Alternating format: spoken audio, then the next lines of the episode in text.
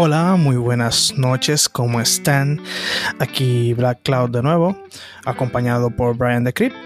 Buenas y noches. bueno, el día, la noche de hoy, vamos a hablar sobre un pequeño videíto que hicieron en Esto No es Radio, programa de Santiago Matías, en el que invitaron a un experto a hablar de criptomonedas.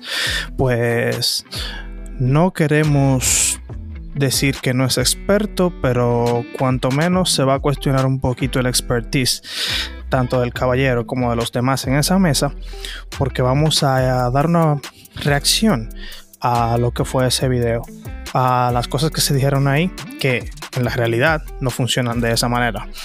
Y bueno, empezamos. Hay cosas que el pobre no sabe con qué se come. Dentro ya están la pitahaya, la cuadrada y el bitcoin. Ah, En el foie gras, el paté y gras de este tipo Uno fresco. no sabe con qué se come eso. Kirpita Jaya. En Y, y ahí está el bitcoin. Y hoy tenemos, yo no voy a decir un experto, pero alguien que nos Tú sabes que me parece muy interesante que en el título del video dice experto, pero esta persona dice, yo no voy a decir que él es un experto, entonces solamente quería hacer ese comentario. Va a arrojar luz. Claro. Desde el principio, ¿eh? porque yo, yo me voy a hacer el, el- el tonto. Desde el Génesis. Aquí todos vamos a entender cómo funciona la criptomoneda y por qué un presidente está hablando de utilizar la criptomoneda como moneda de su país. Así que con nosotros nos acompaña Carlos Pérez Tejada. Para empezar, tenemos que tener claro algo. ¿De dónde nosotros venimos? Nosotros venimos de un sistema de trueque. Lo prim- el primer sistema era yo te cambio ese celular por ese Cambalache. café. Sí, ya, tranquilo. Si tú no querías ese celular, yo no podía tener ese café. Entonces la gente se puso un poco más inteligente. Se lo estoy aplatanando un poco, ¿verdad? No, no, No, no, dale, dale, perfecto. Así es perfecto. Llévalo del guagua. Entonces la gente de los estados se pusieron de acuerdo y dijeron, no, señores, no podemos.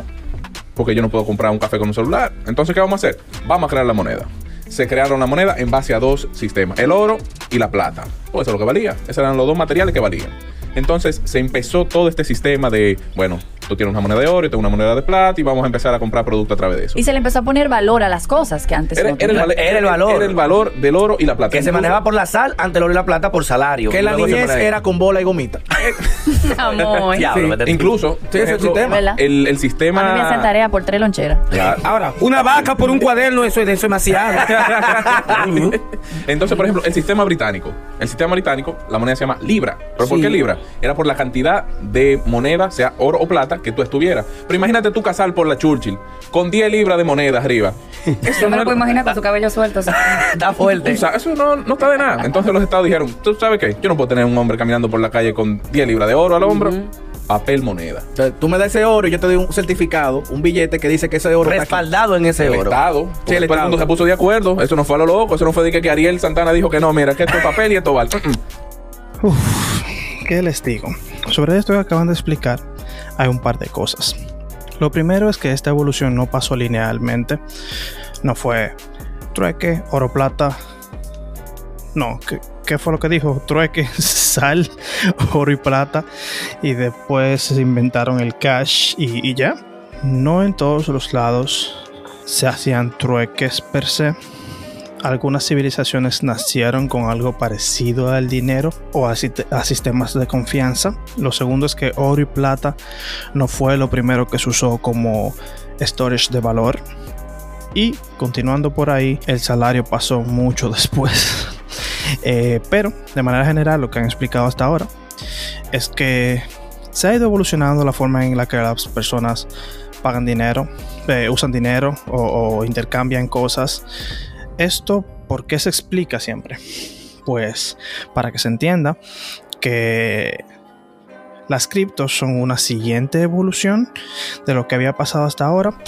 Pero ya dando un viaje rápido, llegamos a la era digital. Llegaron a una computadora y los bancos dijeron, ¿tú sabes qué? El papel está bien, el papel moneda está bien, pero vamos a meter todo en una hoja de Excel. Vamos a darle para Excel. Y los que, que utilizan tarjeta, ustedes pueden pasarse una semana comprando sin dinero a través de lo que es una hoja de Excel. Pagando, diga, una Pagando por En transferencia. Sin, sin ver un peso. Sin ver un peso. Es verdad. O sea, tú te puedes pasar un mes entero pagando todo tu servicio, todo lo que tú compres, sin ver un peso en tu bolsillo. Pero ese dinero existe como quiera. Según el banco y el Estado. O sea, tiene ese respaldo. Se supone que tiene un respaldo. En papeleta y después en oro. Sí, porque la tarjeta de crédito es como un préstamo que tú tomas mensual. Se supone, como él tal dijo, que debe tener un respaldo ese dinero que está en la tarjeta de crédito, en las cuentas de ahorro, en los préstamos. Realmente es así, pero no es un respaldo al 100% del dinero, porque el banco utiliza el dinero que las personas eh, depositan para prestarlo más para adelante. Si todo el mundo que deposita dinero en un banco fuera a buscar su dinero ahora mismo, el banco no tendría ni siquiera la suficiente liquidez para poder eh, entregarle ese dinero a lo que son sus supuestos dueños. O sea, se saltaron también otra cosa más, otra cosa más, que es que hasta ahora, incluso lo van a volver a mencionar, están diciendo como si el peso estuviera respaldado por oro, como si el dólar estuviera respaldado por oro. Pero, si usted tiene buena memoria, recordará que el peso decía 100 pesos oro. Pero si usted va a su billete ahora mismo, se va a dar cuenta que no lo dice. Ya no lo dice. Ninguna papeleta lo dice. De ningún estado. En ningún lado. Y no es casualidad. No es para ahorrarse escribir esas palabras. Es que ya no está respaldado por oro. Desde el año 2011, desde el año 2011 le removieron esa denominación a las papeletas. Cualquier papeleta que usted tenga después del año 2011 la puede sacar ahora mismo y verá que no dice pesos oro en ninguna parte. Al igual que Estados Porque ya Unidos. no hay oro respaldando. Ya no hay. Ya no hay nada respaldando. Lo único que respalda eso es la palabra del gobierno. Así que tengan eso en cuenta. Porque igual que ellos van a decir que las criptomonedas no se respaldan en nada, el dinero real que usted tiene en su bolsillo tampoco. Aunque en realidad no es nada, sino se basa en la confianza. Pero ya no es una piedra guardada en algún lugar respaldando su dinero. Eso ténganselo muy pendiente, que se saltaron ese pequeñito detalle de manera muy conveniente para poder echar abajo las criptomonedas. Pero sigamos escuchándolos. Entonces, un tipo que él supuestamente se llama Satoshi Nakamoto. Tenía que ser de El, matemático. Que es familia de Sinsu, el de ahorita. Pero olvídate del nombre. El tipo nunca ha aparecido. Anónimo, ¿verdad? El tipo no ha aparecido. El tipo creó el Bitcoin en 2009. ¿Cómo que se llama? Un comentario que quiero hacer es que Satoshi Nakamoto puede ser tanto una persona como puede ser un conjunto de personas. Eh, aquí se está implicando que es una persona específica, pero pudo haber sido un grupo, pudo haber sido incluso un gobierno, aquí especulando. Y quería comentar eso. ¿El creó el Bitcoin o el creó el blockchain? Las dos. Las dos, las dos. Vamos, por- vamos por partes. Explica que cada una de las cosas. Entonces, Satoshi Nakamoto, que eso tiene que ser un nombre más falso que, no sé, Satoshi era un samurái ciego. Que, viejo. Ese tipo no es otra gente, es un Carlos Pérez de la vida. Entonces, el tipo creó Bitcoin. Él dijo, oye, vamos a crear una moneda descentralizada, que eso es lo que es el Bitcoin, una moneda descentralizada, que todo el mundo la puede utilizar, que no esté sujeta a la inflación de lo que digan los estados, el cambio, la moneda, y vamos a tirar para adelante. Va, ¿Sustentada en qué? Exacto, ¿quién respalda eso? pero espérate, él dijo, si los bancos son los que tienen esa hoja de que dice que Ariel Santana tiene mil pesos y que Honey tiene 200 mil pesos. Ey, ey, ey, ponme bacán. No mire para acá. No, no mire para allá. Está bien, Ariel. Está bien. Lo más pegado a la realidad. Está bien, está bien, está bien. Eh, él creó el blockchain. Entonces, ¿qué es el blockchain? Hay mucha gente que se pierde, que cree que lo que el blockchain es una criptomoneda. El blockchain No. no, es nada de eso. El blockchain es una tecnología y es como se dice, cadena de bloques. O sea, ¿qué es una cadena de bloques? El blockchain son, imagínate, muchos bloques, muchos cuadrados, ¿verdad? En estos cuadrados está la información de cada uno de las transferencias de nosotros, que dice de dónde salió, cuánto cuesta y quién es el usuario final. Y hago un paréntesis aquí. Los blockchain están basados en criptografía. Eso es un lenguaje matemático. Y eso es, para ponérselo claro, lo que tú dices que tu mensaje está cifrado. Codificados. Encriptado. Es aquí, dice, aquí dice vaca, pero yo lo que quise decir fue carro, pero para que tú no sepas qué carro, yo puse vaca. Eso es, eso es eh. Y ahí está muy simple. Lo que un saco de números. O sea, cuando tú envías un mensaje por WhatsApp, eso le llega al, al destinatario. Eso pasa y eso se convierte en número, código, símbolo. Y llega solamente el destinatario final lo tiene. Bueno, ¿qué- ¿cuál es el primer principio de, cri- de, de- de hacer algo criptográfico? Cuando tú querías decirle una cosa a tu hermana que otro no lo supiera, tú decías, chimi, chirachi, tú. Ay, sí. Eso es te criptografía. Sí. Pero ¿cómo que se llama otra vez lo, lo que, lo primero que tú estabas Blockchain. explicando? el blockchain. Blockchain. El blockchain. Entonces, esa cadena de, de- de bloques eh, que está que está en un lenguaje de criptográfico, Ajá. o sea, codificado, tiene muchos bloques. Actualmente yo te puedo decir que tiene como 500 millones de bloques. Eh, mm, mm, eh, No, no tiene 500 millones de bloques nada, porque blockchain no es un algo, es una técnica, una tecnología. No hay un blockchain grandote que tiene más cosas guardadas adentro. Eh, vale Ahora. recalcar. Ahora, si nos vamos específicamente a Bitcoin, asumiendo que ellos se referían al, al- a los bloques de Bitcoin, actualmente hay 680 mil bloques. Así es. Vamos a seguir por ahí. Parte ya de tú hiciste una transferencia de Bitcoin que está su- en base o sujeta- sustentada en base a blockchain, que es donde están todos los datos. O sea que tú no estás, Gaby. No, no. No. No, porque eso es lo que quería eh, saber, si era que estaban todas las transferencias mundiales No. Sí, sí. o si era que estaban Pero- nada más pero lo de, de que Bitcoin. De Bitcoin. de Bitcoin, pero Sí. no en Pero general. Todo el sistema bancario mundial. eso es lo que quería saber. Bitcoin. Estamos en Bitcoin. Incluso tú puedes usar esa tecnología para otras cosas. Ahí te iba a decir. NFT, aquí eh, hace que un mes atrás el NFT se puso de moda, todo el mundo, el NFT está sustentado en blockchain. Y ustedes dirán, caramba, ¿para qué un blockchain? ¿Qué me da a mí un blockchain? ¿Con qué se come un blockchain? El blockchain lo que te da a ti la facilidad de que de mayor seguridad. Rapidez, eficiencia y Y seguridad. Seguridad. Quiero felicitar a ese pan. Quiero felicitar a ese pana, que no fue el experto que llevaron, pero que habla sobre eh, la rapidez, eficiencia y seguridad. Eh, de hecho, sí, para casi cualquier cosa que se necesite transferencias únicas, dueños únicos, cantidades específicas y formas de asegurarse de que algo se cumplió digitalmente, blockchain puede ser utilizado ahí, no solamente en las monedas. Algo muy importante que hay que destacar sobre el blockchain, porque mucha gente cuando escucha blockchain en su cabeza únicamente escucha Bitcoin. Porque tú no, los mensajes, toda la data está encriptada. Tú puedes hackear un banco, por decir algo, que es muy difícil, pero se puede suceder. Ok, Ahora, colocamos en blockchain, ¿verdad? Para que siga entonces, para que la persona vaya hasta llegar a la cripto. Claro. Entonces, teniendo en cuenta lo que es el blockchain, Sí. el tipo dijo, ¿tú sabes qué? Yo necesito una hoja de Excel donde estén todos los datos de todo el mundo, de cuándo Tolentino ha comprado y de cuándo Pedro Casal ha vendido. Entonces dijo, ok, vamos a hacer una hoja, se llama Ledger. Ledger. Ledger, ahí que está toda la información de todo, desde el primer Bitcoin que se vendió hasta el último, mientras nosotros estamos hablando aquí. Ahí está todo. Entonces, ¿qué pasa con ese Ledger? Ese Ledger, como está sustentado en Bitcoin, el Bitcoin, como lo dije, el Bitcoin no, en blockchain, como el blockchain tiene muchos cubos, está, vamos a llamarlo, duplicado. Y por ejemplo, si Ariel Santana compró un Bitcoin o cualquier criptomoneda, él tiene esa hoja y él puede saber quiénes son los usuarios que tienen blockchain. Eso es para darle como un tipo de seguimiento. Entonces aquí viene el, el tema de la minería. Que tú crees que, que Pedro Casal está en su casa con un pico y una En una pala. computadora de que yo dándole. No, nada que ver. El, el término minería, yo creo que eso está como mal aplicado. Digital mining. Sí, eso está como mal aplicado, no sé, pero el que se lo inventó dio un palo.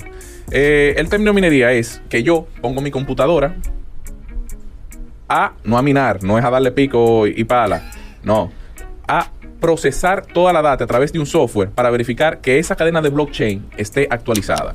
Quiero agregar, no solamente es verificar que estén al día, sino también agregar nuevos bloques al sistema de las nuevas transacciones que se están procesando en el momento. Así que tú puedes poner tu computadora a generar dinero. de Te paga por generar, no, te genera el. el, el- el- Que eso es lo que mucha gente entiende. El pana Satoshi dijo, oye viejo, yo no tengo un banco, yo no tengo empleado, yo no tengo un cajero. ¿Quién me va a verifi- verificar a mí que lo que dice esa hoja es correcto? Eso fue lo que él pensó. Y él dijo, ¿tú sabes qué? La misma gente. Yo te voy a pedir prestar tu computadora, tú me la vas a prestar, tú vas a correr ese software y el software tuyo y la, la computadora tuya, lo que le va a estar dando vuelta a ese algoritmo, verificando en tiempo real que todas las cadenas de blockchain, o sea, los 500 millones de bloques, estén al Tú día. me tienes sofocada ya, tú no comienzas. Al día. No, pero ya vamos, siempre ya. Es decir, por ejemplo, yo digo, mira, la laptop mía, yo de 12 de la noche a 6 de la mañana, pero yo no, la uso. Pero no es algo de, que de 4 No, no, de No, gamer, de gamer. verdad, no, no, Eso es no. servidores, manito. algo Esos servidores. 4 No, porque hay gente que piensa así, porque hay gente que dice que no, yo tengo una, una tarjeta, una tarjeta de video ahí que la voy a poner A- Aquí hay, a hay, disposición. hay, farm, hay mining farms aquí. Sí, en Puerto Plata tengo un amigo que tiene una. Me, me reservo el nombre por tema, pero no es una tema de un laptop. Son más de 30 computadoras conectadas en servidores y que tienen que estar un costo eh, diario, eh, más el tema de la infraestructura. ¿Cómo tú No, sabes? no, no pagan. ¿Cómo ¿Cómo tú sabes, casado? Uno uno sabe cosillas de la vida. ¿Cuánto él gana? ¿Cuánto Ok, él hace? se- seguimos con la minería. Sí. sí. Entonces, con el tema de, de Ledger y todo esto, está el tema de la minería, ¿verdad? Que tú corres ese software para que te actualice y mantenga al día lo que sé es esa hoja de Excel. Y ellos mantienen ese ecosistema poli- como económico. Sí, es un es libre. Ok. Es descentralizado. Totalmente. Eso es, eso es de todo el mundo y de nadie. Ok. Porque todo el mundo tiene acceso, pero nadie lo puede De Satoshi. manipular. Entonces, si viene un hacker o lo que sea, no puede entrar o se identifica de manera rápida porque hay 500 millones de personas arriba de eso, básicamente. Entonces, y tú dirás, miércoles, el Bitcoin y todo eso, pero eso está bien. O sea, en términos de lo que promueve y su premisa, está perfecto. Pero eso tiene muchísimos tipos de problemas que lo vamos a tocar ahora. Y para que él todavía quiere comprar una moneda de, bit, de bueno, de criptomoneda. Sí, de lo- no, de criptomoneda cualquiera. Dogecoin, Hay cuatro, Bitcoin. hay cuatro mil monedas Ether, Ether. cripto- de criptomoneda actualmente. Tú compras la que tú quieras. Hay 4000. Tú decides. La, la más costosa es el Bitcoin, luego está el Ethereum. El Eh, USDT se está muy, muy estable, es el más estable ahora mismo. Obviamente, el USDT es el más estable porque supuestamente, de acuerdo a Tether, que es la compañía que lo distribuye, está vaqueado por el dólar. O sea que eso que él dijo es algo que se cae de la mata. Que tú me digas que una moneda que está supuesta a ser estable es estable. De hecho, el nombre para esas monedas es stablecoins. O sea, no es que está estable porque está usándose muy bien ni que se está comprando, es que debe valer un dólar. Es un USDT. Eh, no sé cómo más explicar eso. Pero el principal problema que tienen este tipo de, de moneda es la volatilidad. La volatilidad. O sea, como eso no es de nadie, no hay nadie que diga, mire, eso vale tanto. ¿Qué de determina verdad". su valor? Exacto. Lo que determina como la Oferta y de demanda. Oferta y demanda. Oferta y demanda. Oferta y La especulación. Eso es Elon Musk. Eh, ¡Ay!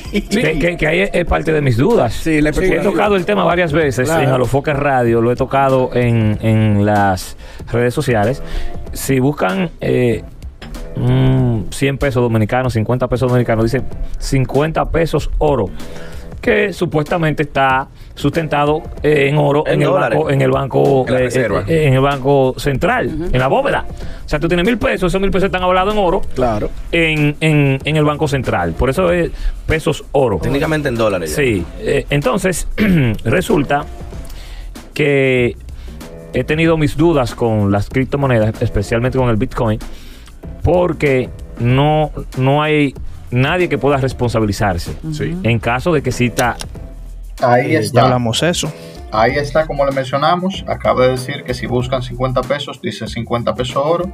Busque usted en su cartera ahora mismo 50 pesos luego del 2011 y no verá que, y verá que no dice eh, esa terminología. ¿Significa eso que Alofoque tiene sin ver un peso desde 2011? No lo sé. Averiguo en el próximo capítulo, pero sepa lo que ya no lo dicen. Bien dicho, supuestamente, porque realmente no es así. De hecho, es, algo mm, muy interesante de, los, de lo que nos hemos dado cuenta, que la mayoría de personas que llegan al mundo de cripto no entienden nada de cómo funciona el dinero que tienen en su bolsillo. O sea, es obvio que hay un desconocimiento de criptomonedas, porque la gente no entiende el lado de cripto, pero tampoco entiende el lado de moneda. Y es algo que se está tratando de hacer en este podcast, de educar cómo funciona el dinero en general y cómo sacarle provecho a esta nueva generación de dinero. Ya vieron ahí, para que anoten sobre la credibilidad de cómo va el programa, que ni siquiera han visto dinero en hace un buen rato, porque hace buen rato que el peso dominicano, tanto como el dólar, tanto como cualquier país posiblemente que me estés escuchando ahora, es dinero fiat. Fiat viene de hágase, o sea, de un mandato, o sea, lo hace el gobierno. un bobo, un problema. o sea, no hay una entidad donde yo pueda ah, ir, do- eh, mira, pasó esto. Sí. No existe. Mi cuarto. Entonces también Él menciona que no hay nadie que se responsabilice de lo que pase con el Bitcoin. Eso es asumiendo que alguien se responsabiliza de lo que pase con el dinero. Porque yo quiero saber quién se responsabilizó de lo que pasó con el dinero en Argentina, quién se responsabilizó de lo que pasó con el dinero en Venezuela, quién se responsabilizó de Colombia y qué nos asegura a nosotros que si tenemos el mismo destino, nuestro gobierno se va a responsabilizar de lo que le pase al peso dominicano. todo el dinero del mundo ahora mismo es basado en confianza. Y esto de las criptomonedas solamente es mover nuestra confianza de un lugar a otro. Y una pregunta buena para que las personas se hagan a ellos mismos es, ¿usted confía lo suficiente en su gobierno? Tú estás consciente de que literalmente si tu gobierno quiere hacer que tu moneda no valga nada, puede hacerlo ahora mismo. Es una pregunta importante para las personas que dudan de las criptomonedas debido a que las criptomonedas no tienen alguien a cargo. Y de hecho tiene un, un poquito más de sentido confiar en las criptomonedas que en los gobiernos, porque en las criptomonedas no hay una persona que pueda dictar su valor inmediato. Su valor depende de la confianza de todos entre todos. Es un sistema de confianza universal, básicamente. No confianza en un Estado. Vamos a seguir por ahí. Como Elon Musk, un ejemplo, juega con el precio del Bitcoin. O sea, como yo ven ahora mismo, invierto. ¿A cuánto, cuánto cuesta el Bitcoin el día de hoy? Tiene que costar como 30, voy a decir ahora mismo. 30 mil dólares. Llegó a estar a 50 mil dólares, casi 60. Y que empezó hasta, hasta 400 dólares, 500 estaba hace menos de 5 años. Y mira ahora. Pero ¿cómo sube? Pero tú puedes comprar un pedazo de ¿Tú un sabes cómo sube? ¿verdad? Sube, sube. eh, eh, eh, cuando gobiernos anuncian eh, que pueden adoptar eh, esta moneda como fórmula de pago. Lo cuando, ahora, cuando compañías, un ejemplo subió muchísimo cuando Tesla dijo que iba a aceptar el Bitcoin como forma de pago. Que compró 1.300 millones de Bitcoin Elon Musk. Eso disparó el precio. Y, del- y del con Bitcoin. bonos, oigan este dato que tú mencionas eso, con bonos Importante ahí. No sube cuando alguien dice que. No. Sube cuando alguien compra. Y compra mucho. También O sea- quiero destacar que él dijo que eh, Elon Musk Tesla compró 1.300 millones de Bitcoin. Eh, eso podría malinterpretarse. Yo diría 1.300 millones de dólares en Bitcoin, porque ni siquiera hay 1.300 millones de Bitcoin en existencia, ni nunca lo habrá. Sí, precisamente. O sea, en total existen, o sea, van a existir cerca de 21 millones de bitcoins. Ahora mismo hay unos 19, me parece. No, no demasiado, dijiste. Vamos a darle una búsqueda de un pronto acá. No, no, sí, estás en lo correcto. 19 millones de Bitcoin hay en circulación y muchos de ellos incluso ni siquiera están ya circulando porque están en carteras de personas que las perdieron. Así que bueno, el Bitcoin se, se- hay una cantidad fija, se acaba, lo cual hace que tenga el gran valor que tiene. no solamente en carteras de personas que la perdieron, puede, puede estar también en una transacción que se haya enviado mal, se haya perdido en el camino, una persona que haya fallecido y no le haya dejado el acceso a otra persona a esos bitcoins, se podría determinar que esos bitcoins ya están perdidos permanentemente porque nadie tiene el poder de recuperarlos. Eh, la última vez que investigué sobre eso, habían aproximadamente 2 millones de Bitcoin que estaban así. Así que aproximadamente hay en la vía, en el camino, andando por ahí, unos 17 millones en total. y que podemos que esperar que esto es algo que ocurre en el futuro. O sea, a medida que el tiempo va pasando, las personas cometen errores, fallecen, etcétera, etcétera, se va a ir disminuyendo el, eh, la cantidad de Bitcoin que hay en el sistema, porque se van a perder. algo que va aumentando el precio, contrario a lo que pasa con la mayoría de nuestras monedas que los gobiernos le imprimen a izquierda y derecha como les parece. Vamos a continuar con el video. Bueno, audio. De la Reserva para Energía Limpia, o sea que utilizó dinero del Estado en su compañía de incentivo para adquirir esa moneda digital. Entonces, al mismo tiempo, él cuando, cuando, cuando se echa para atrás y dice que no va a aceptar la moneda para que las personas compren en Teslas, Sí. Entonces se cae y se desploma. Entonces, con un meme se desploma más la moneda. O sea, Con un tweet. o un tweet. Con un tweet. Él puso Bitcoin y le puso un corazoncito roto. Se desplomó ese día el Bitcoin. Sí. Porque a Elon Musk le dio la gana. Entonces, Ah, una- Entonces, por eso es parte. Y mi cuarto. Por eso es mi duda con la moneda. Bien. Claro. Yo sé que ese es el futuro. Pero ahora mismo lo inmediato, dudas. yo tengo dudas. Entonces, yo ayer dije, ¿por qué no hay un, un banco mundial Que de, respalde. de- de- de la mon- de las monedas descentralizadas? Que se responsabilicen. Obligado. no, pero mira, Yo quiero hacer dos comentarios sobre eso. Lo primero es que se podría decir que Elon Musk tiene cierta influencia en el mercado, es cierto, pero una de las razones del- por las que ocurre esto es por la misma inexperiencia que tienen las personas nuevas en el mercado. Porque el que vende Bitcoin porque Elon Musk tuiteó X o Y, o, o compra Bitcoin porque Elon Musk tuiteó X o Y, no sabe nada absolutamente de Bitcoin. Es cierto que él es parte de los factores, pero realmente hay varios factores que están influyendo en el precio ahora mismo. También él acaba de mencionar que nadie se hace responsable de las monedas, que por qué no hay eh, un banco mundial para las monedas descentralizadas. Estamos hablando de descentralización. ¿Cómo tú le vas a, a dar tu instrumento descentralizado a una... ¿Por qué no centralizan las monedas descentralizadas? Exactamente. O sea, él está haciendo una contradicción de cuál es el propósito que las criptomonedas quieren lograr. O sea, mírenlo de esta manera. Un gobierno, cualquiera, digamos el mismo Salvador, ahora mismo está dependiendo del dólar. El Salvador utiliza dólar. Eso significa que el dinero que tiene Salvador en sus manos va a bajar o subir de precio dependiendo de lo que a la Reserva Federal Americana le dé la gana de hacer. O sea que si quieren imprimir más dólares, El Salvador automáticamente va a perder dinero. Es lo que está El Salvador intentando hacer, pues tener otra moneda de la que no dependa de ningún país, que ningún país pueda influenciar sobre esta moneda, sino que el mercado global in- influencia la moneda para poder hacer un hedging, o sea, una defensa, defender su otro dinero de lo que quiera hacer el gobierno americano, o sea, balancear entre dos monedas. Es una manera muy efectiva.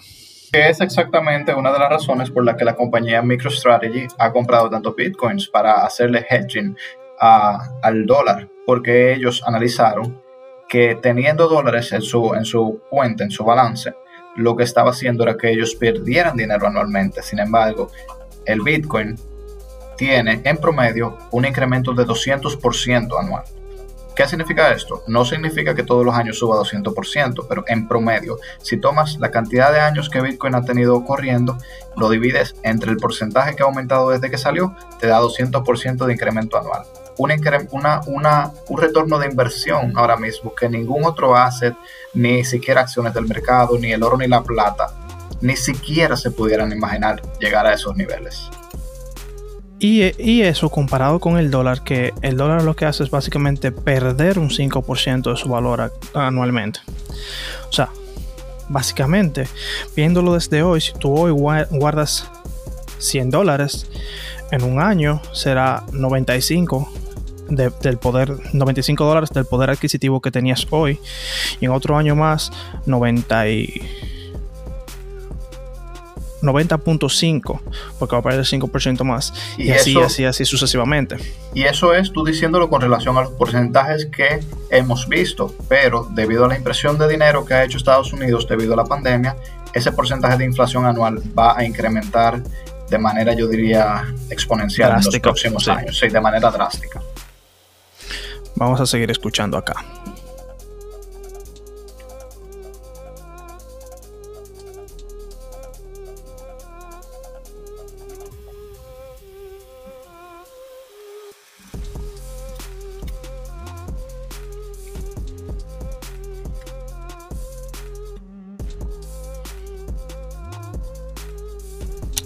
Ahora que tú tocas ese tema, Facebook hace en el 2019 intentó crear su criptomoneda. Con Lithium, ¿no era? Sí, Con creó, in- intentó crear su criptomoneda. Mastercard, un sinnúmero de empresas financieras se metieron en un principio. No dieron pie con bola porque había que regularizar, poner todo en orden y se cayó eso. Es Pero que- intentaron hacer un banco Es lo que de- de dice, eh, criptomonedas. entonces, Una- una- Santiago, nadie Dime quiere algo, invertir en algo. Yo creo que la duda está en invertir en el aire. Carlos, Vamos a comentar sobre eso. Ellos dicen no, que Visa se salió y ya nadie quiere, quiere invertir su dinero en el aire. Eh, caballero Brian, me dice cuánto invirtió más o menos que usted recuerde MicroStrategy en este año en Bitcoin. Wow. Vamos, Son es- muchos ceros. eh, son bastantes ceros. Vamos a buscarlo. Dale para allá a la búsqueda. Mientras tanto, yo voy a ir comentando que Visa está haciendo acuerdos con varias compañías de cripto en este instante y que Wells Fargo, el banco Wells Fargo, no estas personas que están sentadas ahí hablando sobre dinero. Wells Fargo acaba de hacer varios tratos en los que va a comenzar a invertir en Bitcoin. No estamos hablando de- del BHD, estamos hablando de Wells Fargo. Quiero comentar, no sé exactamente cuántos MicroStrategy ha comprado este año, pero en total tienen 92 mil bitcoins en su cuenta, en su balance. O sea, están escuchando. Ellos dicen que nadie quiere, nadie que sepa dinero quiere estar invirtiendo en el aire.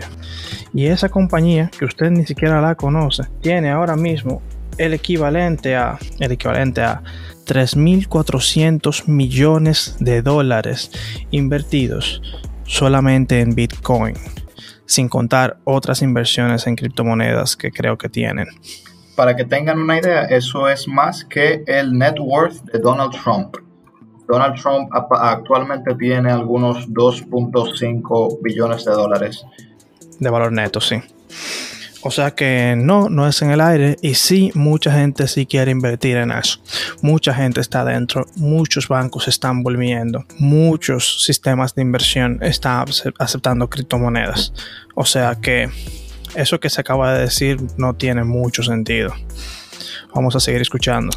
Incluso, Que tú no tengas donde ir a reclamar. aunque no sea la, la criptomoneda, pero indudablemente la tecnología del blockchain ha revolucionado Sí, totalmente sí, el mercado. 100%. Y lo que se está vislumbrando es porque bancos ya como Banesco, como HSBC Bank, uno de los bancos más grandes también en, en Hong Kong, están adoptando el blockchain para transferencias. Ojo, Sí. no de criptomonedas, sino que ya, en vez de usted pagar por el sistema SWIFT y esperar tres días para una transferencia a Turquía le sea acreditada, con blockchain de banco a banco usted puede acreditarla en una hora.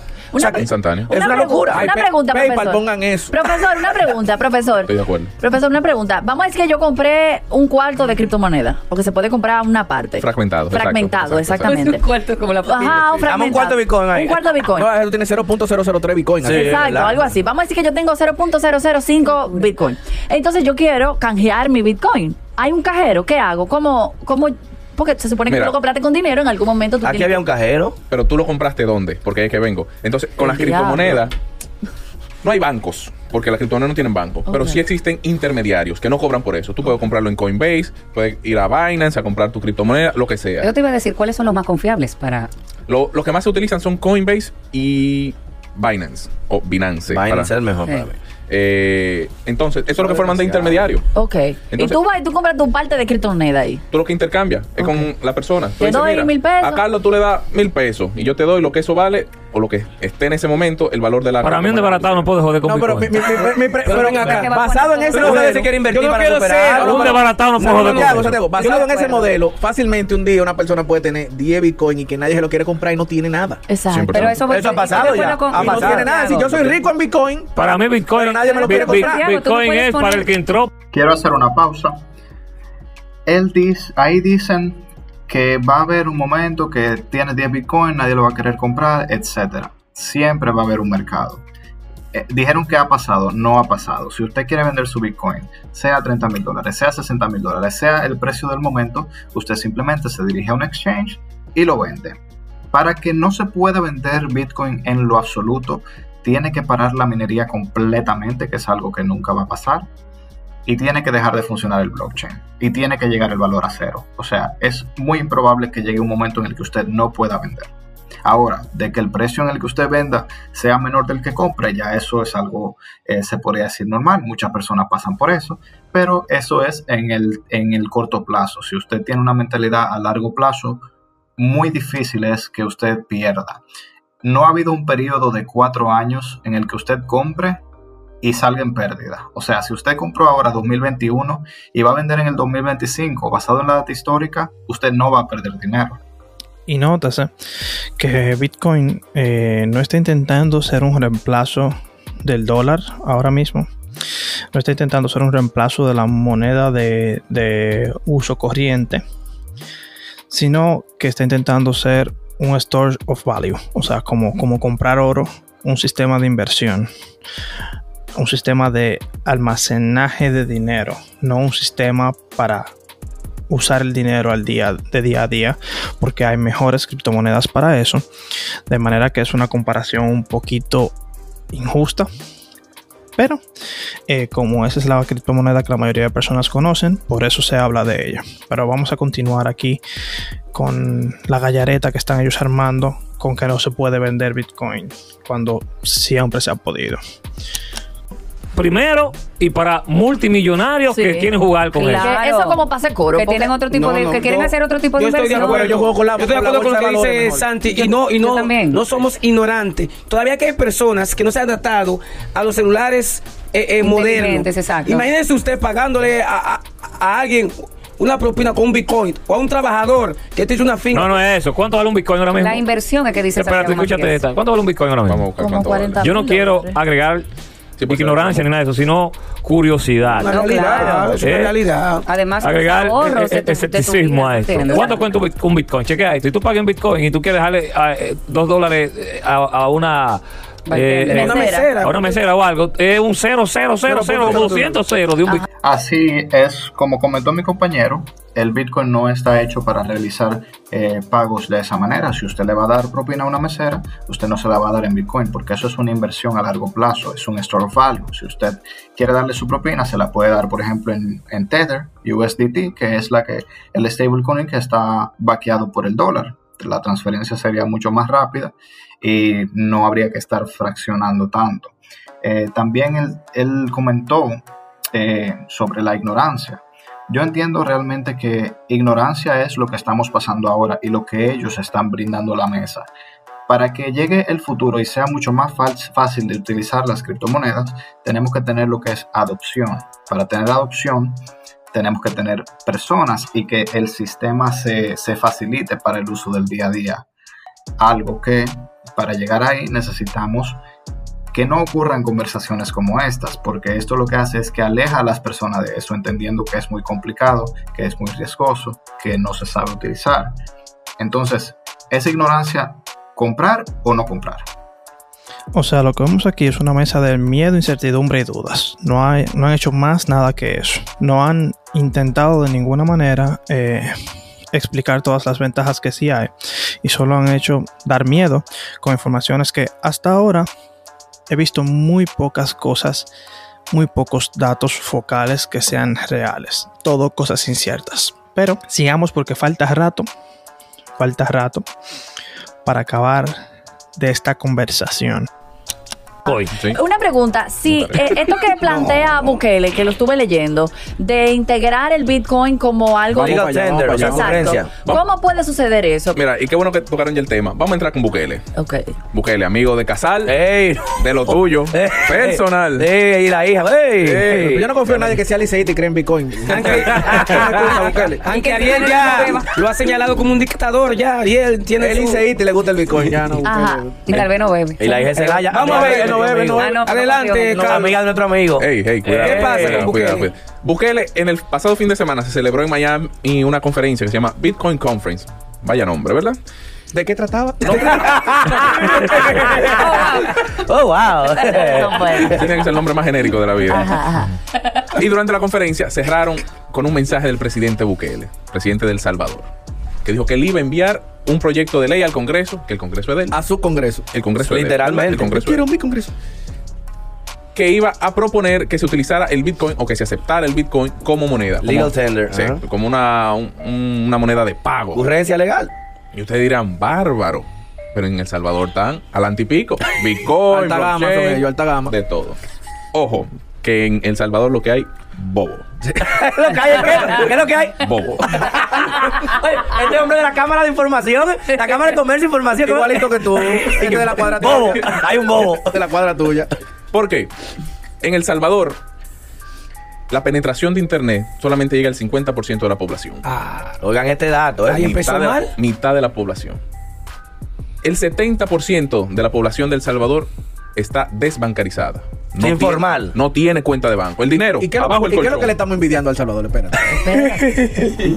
Abajo el colchón. Él, eso, él, él habla y habla. Sí, bien. O sea, el 70% de su población no tiene dinero en banco. Increíble.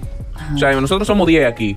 aquí alguien tiene un peso. Imagínate 7 Yo millones tenía uno, me lo jalaron en con, con el dinero abajo de la cama. Una locura eso, ¿eh? Es una tinaja, amor. Entonces, de los cincu- del 50% de personas que tienen acceso al Internet, 5% hace transferencia bancaria o paga un servicio. O sea, ahí no se utiliza Amazon. Es una locura. Olvídense esa vaina. Entonces, sí. Y eso, Dime, Bukele. y eso me da a mí una de las cuestionantes con esta medida de tú aceptar una criptomoneda, un sistema tan complejo que todavía nosotros estamos aprendiendo de él. O sea, países desarrollados no se han atrevido a meterse ahí y están tratando de ver cómo controlan eso. Una moneda que es muy volátil, sujeta mucho a la especulación de lo que se diga, de lo que es Se el futuro. utiliza mucho para el lavado. Claro que sí, la Eso preguntar, droga. Sí, va- y- vamos por esa parte ahorita. Vamos, Oye, vamos. Y América Latina. Antes de que se vayan para la droga. a- antes que se vayan para la droga, que eso es un pleito grande que vamos a tener ahí. Eh, sobre el hecho de que hay bobo en El Salvador. Para que ustedes vayan ubicando de que no es una cosa tan exagerada que el 50% de las personas en El Salvador tienen internet. De hecho, en Estados Unidos para el año 2010 había un 75% de personas que tenían internet, o sea, faltaba un 25% en el 2010. Y ahora mismo hay un 93% de los adultos de Estados Unidos que tienen acceso a internet. Eso significa que falta un 7%. Y Estados Unidos es la casa del internet y aún así no todo el mundo lo tiene. O sea, que estamos hablando de que tirar esa medida al aire no es muy justa. En República Dominicana, la última vez que leí el dato, hace unos cuantos años ya, la última vez que leí el dato, estábamos por alrededor de 70% de personas con internet. Eso significa que esta medida no necesariamente es una medida del atraso que tenga El Salvador. Tampoco la medida de la cantidad de gente con cosas en el banco. Pero la pregunta importante es, si el país quiere avanzar, ¿tiene que seguir haciendo lo mismo? O sea, ¿ustedes creen que haciendo lo mismo que estaban haciendo ayer van a conseguir hoy un resultado diferente? Quisiera yo saber, porque ellos están queriendo dejar dicho que como hay problemas, no pueden buscar ninguna solución. Hay bobo, así que no hagan nada. No hagan nada, porque ha- hay que ponerle internet a la gente primero. Bukele está buscando ponerle internet a la gente. Él acaba de invitar a un montón de gente millonaria a que se mude a su país a gastar dinero. O sea, piénsenlo. Esto es una solución. Esto no es un problema. Eso es un incentivo, incluso, para eso mismo, para que se desarrolle la cantidad de personas que manejan el Internet, que manejan eh, el Internet Banking, etcétera. Es un incentivo. Es, es un intento tanto social como monetario de mejorar, de mejorar la situación en su país. Porque yo me atrevo a decir que hay muchos inversionistas que ahora mismo están corriendo con dirección a El Salvador averiguar qué oportunidades hay en el mercado para meterse primero a ese nicho. Ahí deben haber los panas vendedores de, de criptomonedas corriendo para allá. Y eso es dinero que entra al país. El dinero legal que entra a un país no debería prohibirse de ninguna manera. Los países deben intentar activamente que entre más dinero a su país. No veo cuál es el problema con eso. Pero eh, vamos a seguir viendo, viendo qué opinan acá. Latina, que- vamos a América Latina, está preparado para entrar en Mira, el sistema. mira, no, no, narco, aquí, te vamos a voy a- pausa, te voy a dar un dato. ¿Por qué el lavado se ha salido de los bancos?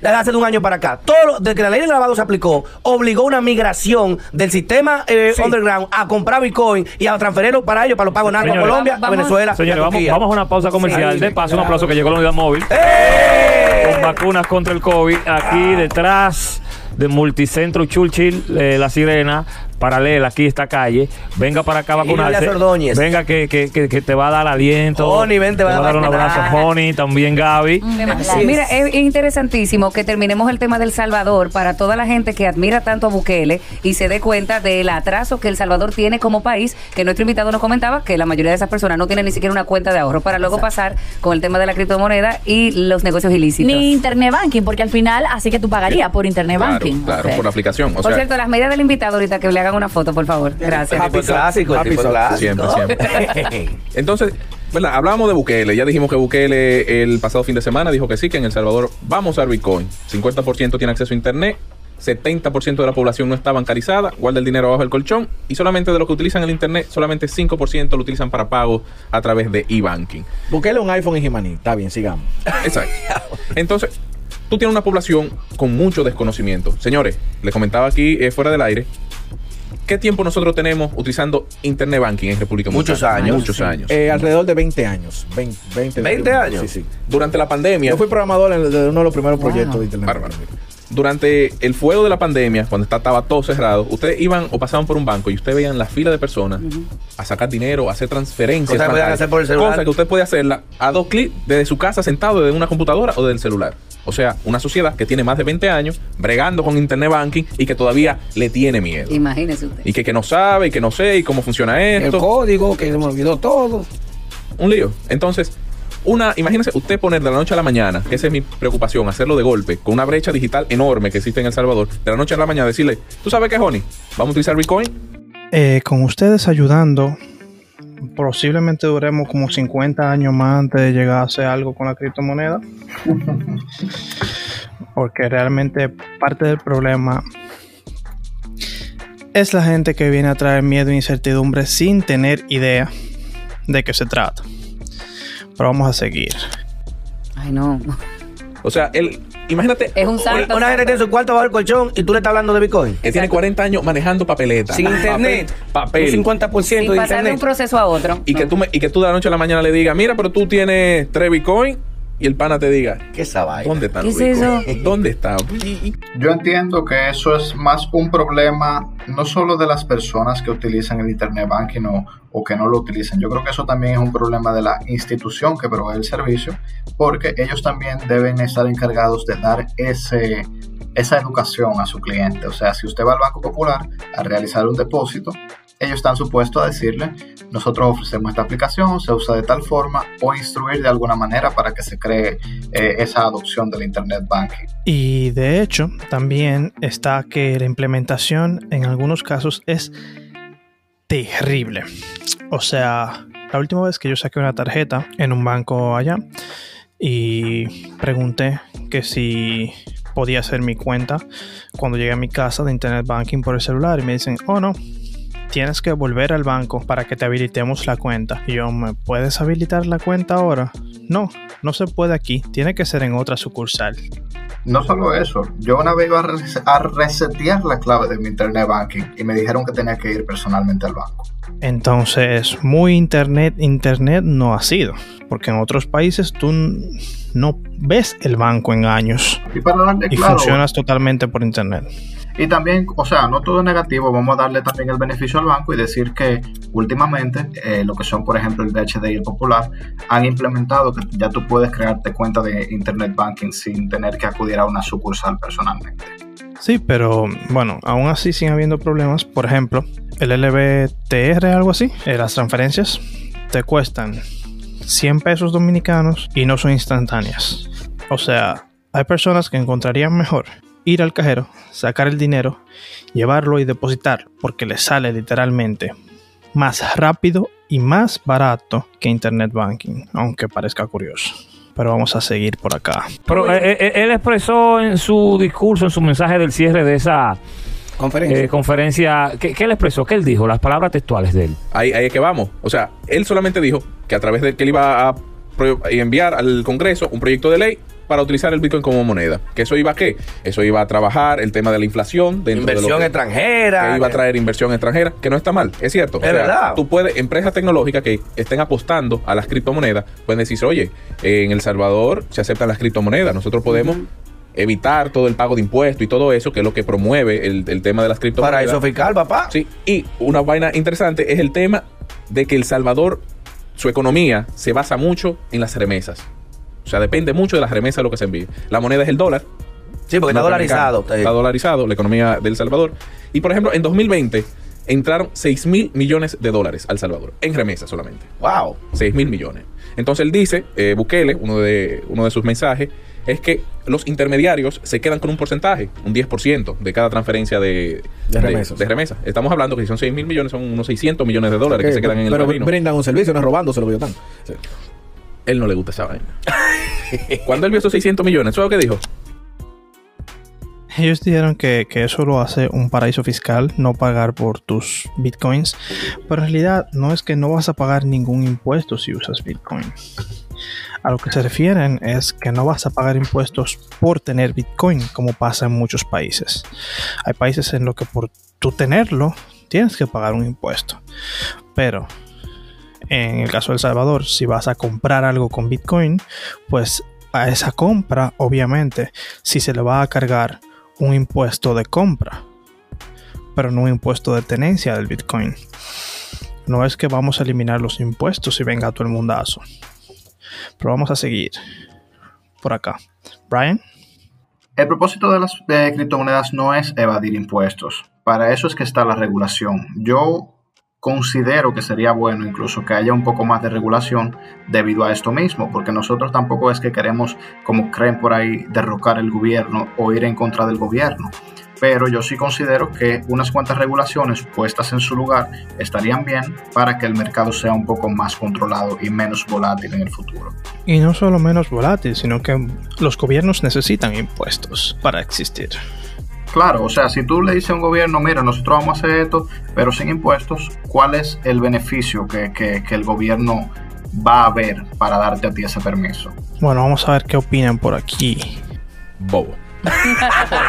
Tú brindas un servicio, sí. Yo no puedo Ay, ponerme en contra de, de- de- de- de la, de la compañía de remesa. Entonces, para resolver ese bobo, él decidió entonces abrirle las puertas a la criptomoneda. Sí, entonces él se alió, eh, eso fue lo que, lo que se dijo durante la conferencia, él iba a hacer una estrategia con una empresa que se llama Strike, que se encarga de todo este tema de, de economía digital, para que le cree toda la estructura, toda la infraestructura a El Salvador, y se quedaron muchos puntos ciegos durante esa presentación. La noticia fue, vamos a utilizar Bitcoin, pero ni cómo, ni cuándo, ni cómo sabe. se iba a hacer No, proceso. a veces yo creo que hay cosas que Bukele la hace no en favor de su país, sino en la imagen que él está vendiendo internacionalmente. 100%. Bueno, queremos saber Y si... se la estamos Y comprando. si él quiere, teniendo un congreso totalmente a su favor, Bueno, entonces él, puso su imagen, sería eh, un logro. una imagen, él se puso su imagen de perfil de Twitter y lo- su- el presidente de su congreso también, alegórica a la imagen de, Del Voice, que es de los ojos rojos, que es la, del Bitcoin, eso Sí. viene de antes, y él puso, y tanto el presidente del, del congreso también la puso. Ah, yo pensé Ahorita. Santiago, Santiago trató el tema del Bitcoin con el narcotráfico, porque al final, si tú estás comprando una cosa No y solamente eso, eh, de muerte. órganos, mandar a matar Exactamente. gente. En, el otro internet. Es verdad. En, ¿Cómo que se llama? El La otro dark- internet? dark Ahí se usa Bitcoin, ¿verdad?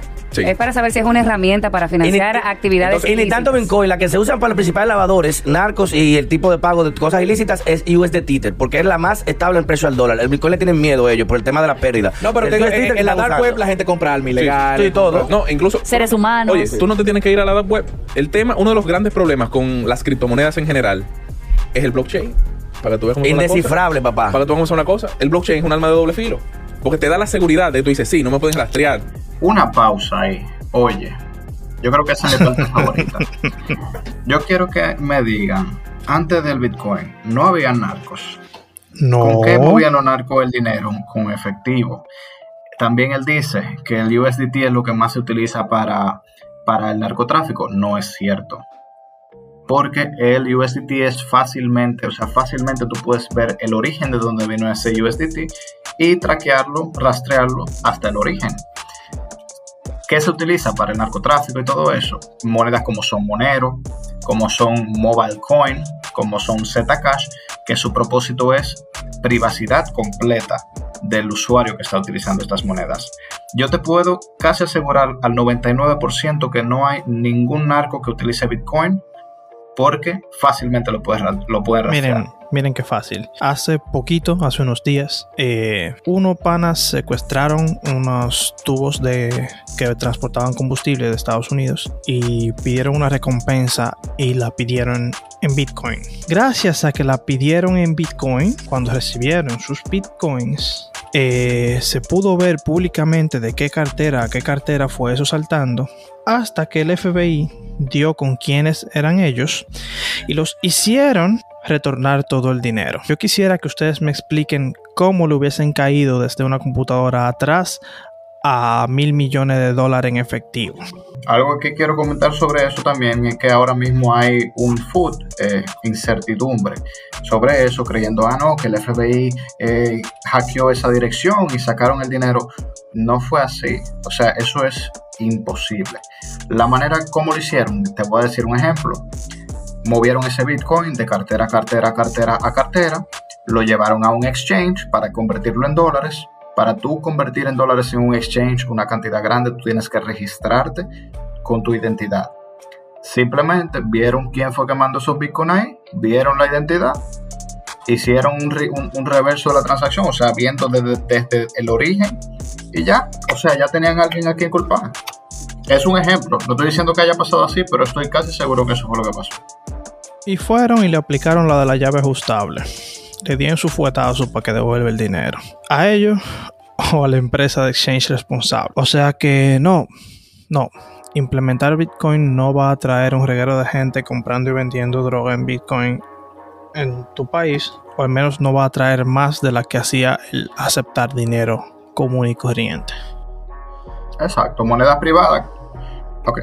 Moneda privada como monero, sí te podrían dar esa posibilidad. Yo en lo personal no estoy eh, de acuerdo. Considero que cierto nivel de privacidad es prudente, pero tampoco estoy de acuerdo que la privacidad absoluta es la solución. Ahora bien, este punto, este último punto, no nos verían haciéndolo si dijeran vamos a poner Monero en el país entero, porque ahí nadie sabrá qué dinero fue a qué lado en ningún momento. Pero es un caso muy diferente al de Bitcoin. O sea, no todas las criptos funcionan igual. Tú no usas un cuchillo de mesa para cortar tu carne, ni usas el cuchillo grande de la cocina para cuando tú estás comiendo en la mesa. Cada cosa tiene su espacio. Me están monitoreando, todo está en orden. Estoy- tengo 500 millones de computadoras arriba de mí. Pero como es cifrado, yo nunca sé que el dinero que me está enviando es Casal, o es Gaby, o es Santiago. Tú no sabes. Yo no lo sé. Entonces, ¿a qué se presta eso? Eso es lo que se presta a que personas que quieran comprar armas ilegales, droga, órganos, lo que menciona lo que tú quieras, lo hagan por ahí. Indetectable, Nadie se entera. intraciable. Que lo que tú quieras comprar. Nadie se entera.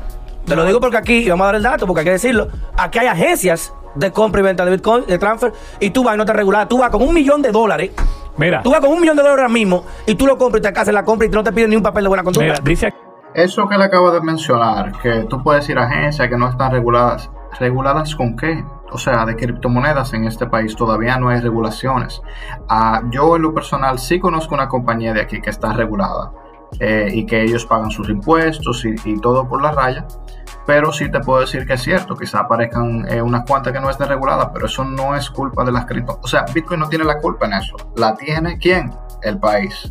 De hecho, déjenme, ustedes sí se dan cuenta de que en realidad el dinero que se use para una transacción ilegal no importa, ¿verdad? O sea, si alguien está vendiendo armas ilegales, no lo agarran porque el dinero mágicamente se puso azul y ahora tú sabes que ese dinero es de armas. No, lo que pasa es que tú atrapas al pana que tiene la arma ilegal, haces que te diga cuál pana se la vendió y así vas a donde ese otro pana, consigues pruebas, más que el dinero, pruebas de que está vendiendo cosas ilegales y ahí lo metes preso. No tiene nada que ver que estén usando dólares, como que estén usando pesos, como que se estén mandando cadena de oro, como que se manden piedra pintada de azul, como que se manden Bitcoin.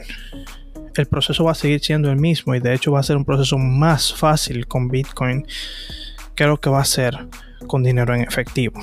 O sea, esto no tiene ningún sentido de achacarle esas compras a la moneda. No hay un sentido alguno, porque todas las monedas del mundo se inventaron para hacer transacciones más fáciles.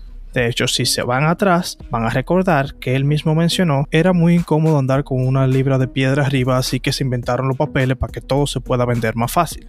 Y con esa libra de piedra se compraba droga igualito. Igualito. O sea, nada que ver con la cripto el que se hagan esa clase de ventas. Aquí Marciano Tech, que está en sintonía desde Chicago. Un abrazo, Un abrazo a mi hermano. Dice que ya en El Salvador hay muchas zonas que se maneja el Bitcoin oficial, que no pongan huevo, dice Marciano. No, un abrazo. Sí, pero lo que no, no estamos hablando. Porque aquí hay gente que utiliza ¿Sabes lo que te digo? Aquí se está usando. que es legal. Ya otra cosa. Ya es otra cosa. Lo que Bukele está planteando es que se vuelva legal Ok. el Bitcoin. Que sea una país. moneda con la que tú puedes. Bueno, pero yo creo que lo que Marciano está diciendo es que como hay mucho auge del Bitcoin, como que El Salvador no está tan atrasado. Sí, es lo que te quiero dejar Eso dicho. es como lo que él quiere decir. Bueno, O podemos llamarlo a, a. Marciano. Bueno, buena idea, llámalo a ver. Pero mientras hacemos contacto, mire, yo decía los avances que tiene que tener la justicia del mundo, perdón, porque ya hay que poner un proyecto de ley de justicia que condene a alguien en lo que es eh, el delito eh, digital De lavado de Bitcoin. Mira, por ejemplo, cómo ese muchacho Casas, mañana vamos a hablar de eso, fue condenado y que por un simple robo de cables, donde eso eso debió ser atentado lo que sucedió en el aeropuerto internacional de las Américas, Tiricuy, robo de tiricuy. cables. Y mira esto, Y Carlos, que me dicen que para tú eliminar el tema de la, de la irregularidad o por lo menos de la improcedencia, no sé quién viene, se usa mucho el exchange como para tú determinar origen y destino. El intercambio. No, el exchange no es una aplicación Ah, que tiene el que como que le vali- valida el origen de dónde viene el Bitcoin. Pero que está eh, cifrado. Solamente tú conoces tu código. Ah, eso sí. Ve- es verdad. 21 millones de Bitcoin que se van a... a- Ah, eso es otro. Nada más hay 21 millones de Bitcoin. ¿Y ¿En el qué, mundo qué gar- entero? qué garantiza eso? hay ni uno, ni un- ¿Qué garantiza eso de que además se van a quedar en 21 millones? Nadie. es que O sea, todo que pueden es existir voluble. más. Es que Todo el va a cre- depender también. ¿quién Es que sabe? el creador del Bitcoin, 21 millones. Ni uno más, ni uno menos. 21 millones. Dicen que, que, que el exchange, que cifrado, como expliqué anteriormente, El exchange sí sabe quién eres tú porque tienes que pasar por un proceso de verificación. ¿Quién garantiza que Bitcoin tendrá un supply de 21 millones? El código. El código está programado de manera que no se puedan generar más de 21 millones de bitcoins. Si llegamos ahí y se quiere modificar el código, se tiene que tener por lo menos un 90% de la votación a favor de parte de los mineros para que esto sea efectivo. Otra cosa que quiero mencionar es que la cantidad de bitcoin que se mina baja a la mitad cada cuatro años. Y también, debido a eso, para llegar a 21 millones faltan más de, de, 50 años, faltan más de 70 años. Yo no voy a estar vivo, a mí no me importa. Más o menos en el 2140 y algo.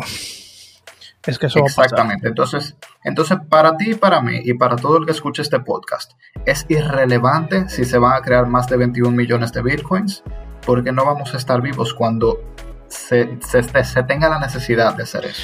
Entonces, ¿qué te garantiza que no se van a comenzar a imprimir más rápido mientras estemos vivos? Muy simple. Casi todo el que invierte en Bitcoin lo hace porque el Bitcoin va a crecer en valor, ¿no? Los mineros eh, minan Bitcoin para obtener una moneda que valga mucho. Si de repente cambiaran el código para que todo el mundo pudiera imprimir todo el Bitcoin que quisiera, eso significaría que todo el Bitcoin perdería precio. ¿Cuál minero en su sano juicio que haya invertido cientos de miles de dólares en su equipo de minería va a decidir que él quiere que la moneda en la que le están pagando valga menos? Ustedes me avisan cuál. Exactamente. Por, y también, o sea, para agregarle a eso, como mencioné, se necesita 90% de votos de los mineros y a los mineros no le conviene que el precio baje. Por tanto, si hay una resolución ahora mismo de que vamos a generar más, no va a pasar. O sea, eso no va a cruzar. No va a pasar. Y quizás por eso es el tema de, de su valor. De la volatilidad. Claro. Mientras más tú comparas, bueno, oferta de Estamos dándole participación a la gente de Twitter. Eh, dice eh, el maestro, ustedes le han entrado al tema desde un punto de vista incorrecto, en mi opinión. Un gobierno puede sostener su economía completa usando los recursos del Estado para minar Bitcoin. El viernes le di una idea al presidente Luis Abinader, esto fue lo que propuse. Eh, no sé si me agregó el hilo, pero dice de que eh, un gobierno puede sostener su economía completa usando los recursos del Estado para minar Bitcoin. Explícanos eso. Oye, lo que estamos tratando aquí no es un tema de si eso un funciona Estado... en un país llamado teoría. y también algo más. Sí. Decirle a los participantes de que aunque usted tenga una idea diferente a esta, no quiere dejar dicho que la cabina está equivocada. Cariño, claro. ese sino es que el hay problema, que eh, la o sea, gente se lleva de eh, la polarización. O yo, si tú no estás encuentros conmigo, tú de ideas. razón. Usted Eh, sobre eso, eso de que eso solamente funciona en un país llamado teoría, lo vamos a saber muy prontito, porque Nayib Bukele acaba de solicitar que se utilice un montón de energía renovable que estaba sobrando, literalmente sobrándole al Estado, para minar Bitcoin. Una cantidad de Bitcoin tan enorme que ellos van a conformar el minero más grande de este de ese hemisferio, o sea, de este lado del mundo, lo que significa que la cantidad de dinero que se va a generar allí es monstruosa, lo que les va a permitir bajar mucho sus impuestos. Así que y vamos a y ver. Cabe destacar, perdón, cabe destacar, como mencionó mi compañero también, que es energía renovable, que es lo que ahora mismo se, se está buscando. O sea, no van a Sí. quemar carbón como hacen muchos mineros en China, es completamente renovable energía del volcán. Así que vamos a ver si prontamente le cambiamos a El Salvador el nombre por Isla Teoría o algo así, porque está fuerte el asunto. No, y de, de la teoría sale la práctica. O sea, si en teoría funciona, ¿por qué no ponerlo en práctica? Claro, claro, pero lo que estoy diciendo es que no es una, no es una locura. O sea, si un presidente, todo su gabinete y muchos ingenieros de un país están todos poniéndose de acuerdo para aprobar algo, tan tan loco no ha de ser. Pero vamos a ver, a ver qué pasa con eso. Y otra cosa también es que cada quien puede tener un punto de vista, pero si tu punto de vista no es el correcto, porque no estudiaste bien el, cómo funciona la materia, el sistema, entonces yo sí estoy, estoy en todo mi derecho de llevarte la contraria, Sí, precisamente. porque no estás instruido. O sea, una cosa es una opinión y una cosa es un hecho. O sea, los hechos son hechos independientemente de lo que opines tú o opine yo. Entonces, nos consta de buena fe acá a Brian y a mí que todo lo que hemos dicho en este podcast, al menos hemos hecho el gran esfuerzo de investigar lo suficiente como para creer que son hechos y no opiniones. Cosa que me consta a mí que no hicieron las personas sentadas en esa mesa, porque al inicio de la conversación todos dijeron que no sabían con qué eso se come. Yo tengo cuatro, cuatro años estudiando Bitcoin desde, desde diferentes fuentes. Me leí el white paper de, Bitcoin, leo sobre Bitcoin, o sea, yo creo que, yo no sé cuántas, qué cantidad de horas yo le he invertido a, mi educación de Bitcoin y te puedo asegurar que a los foques no le he puesto más de 10 horas a, a investigar. Y yo de mi lado tenía un muy buen tiempo estudiando criptografía, aunque no específicamente relacionado a blockchain, y tengo toda mi vida dedicado a programar. Así que por algún lado hay que coger, comenzar a estudiar antes de uno ponerse a hablar de cosas de las que no tienen mucha idea. Y ahí en ese programa hasta ahora no ha habido mucha idea ni de tecnología ni de economía. Y me gustaría hacer un repaso de lo aquí hablado en algún momento con un economista. Eso está trabajando y espero que pase en uno de los próximos capítulos. Vamos a darle para allá que todavía, todavía falta que comentar. Yo creía que iba a comentar menos. Dios. Es una está hablando más. No, mi idea es esto. Y la idea es Muchas personas ayer cuando hablé del tema dijeron, las personas que trabajan o están vinculadas con las criptomonedas es como, es como una religión. Una religión. Dice aquí también. Sí. eh, Cada quien puede tener su punto de vista sobre Dice, el tema. tú me disculpas, usuario, tú me disculpas, pero aún con el dólar cash se hacen la mayoría de cosas ilícitas. Sí, 100%. Sí, pero una cosa es. Mira, Santiago, lo que tú dices de por Una qué no se no justifica la pero, otra. pero mira más, oye, Teto, ¿por qué no se hacen más? Me dicen, en una de las principales agencias de venta aquí de Bitcoin, me dice, no se crean más por la cantidad de bloques, la blockchain lo que haría que se fuera demasiado eh, duradero las transacciones. Por eso es la cifra específica de los 21 Dice millones. Carlos Gómez ¿Qué dice? que le pregunte a Carlos Pérez cuáles son las predicciones del Dogecoin y Ey. Shib- Shiba Uni. El Dogecoin lo maduro, supuestamente. Viejo, eso es como tirar una moneda. Tú no sabes de qué lado. Eso, Él eso sí es una pura que- verdad. Él dice, ese dijo que el Dogecoin, que es lo que está matando, que es lo maduro, se emocionó de una vez de que lo mencionaron.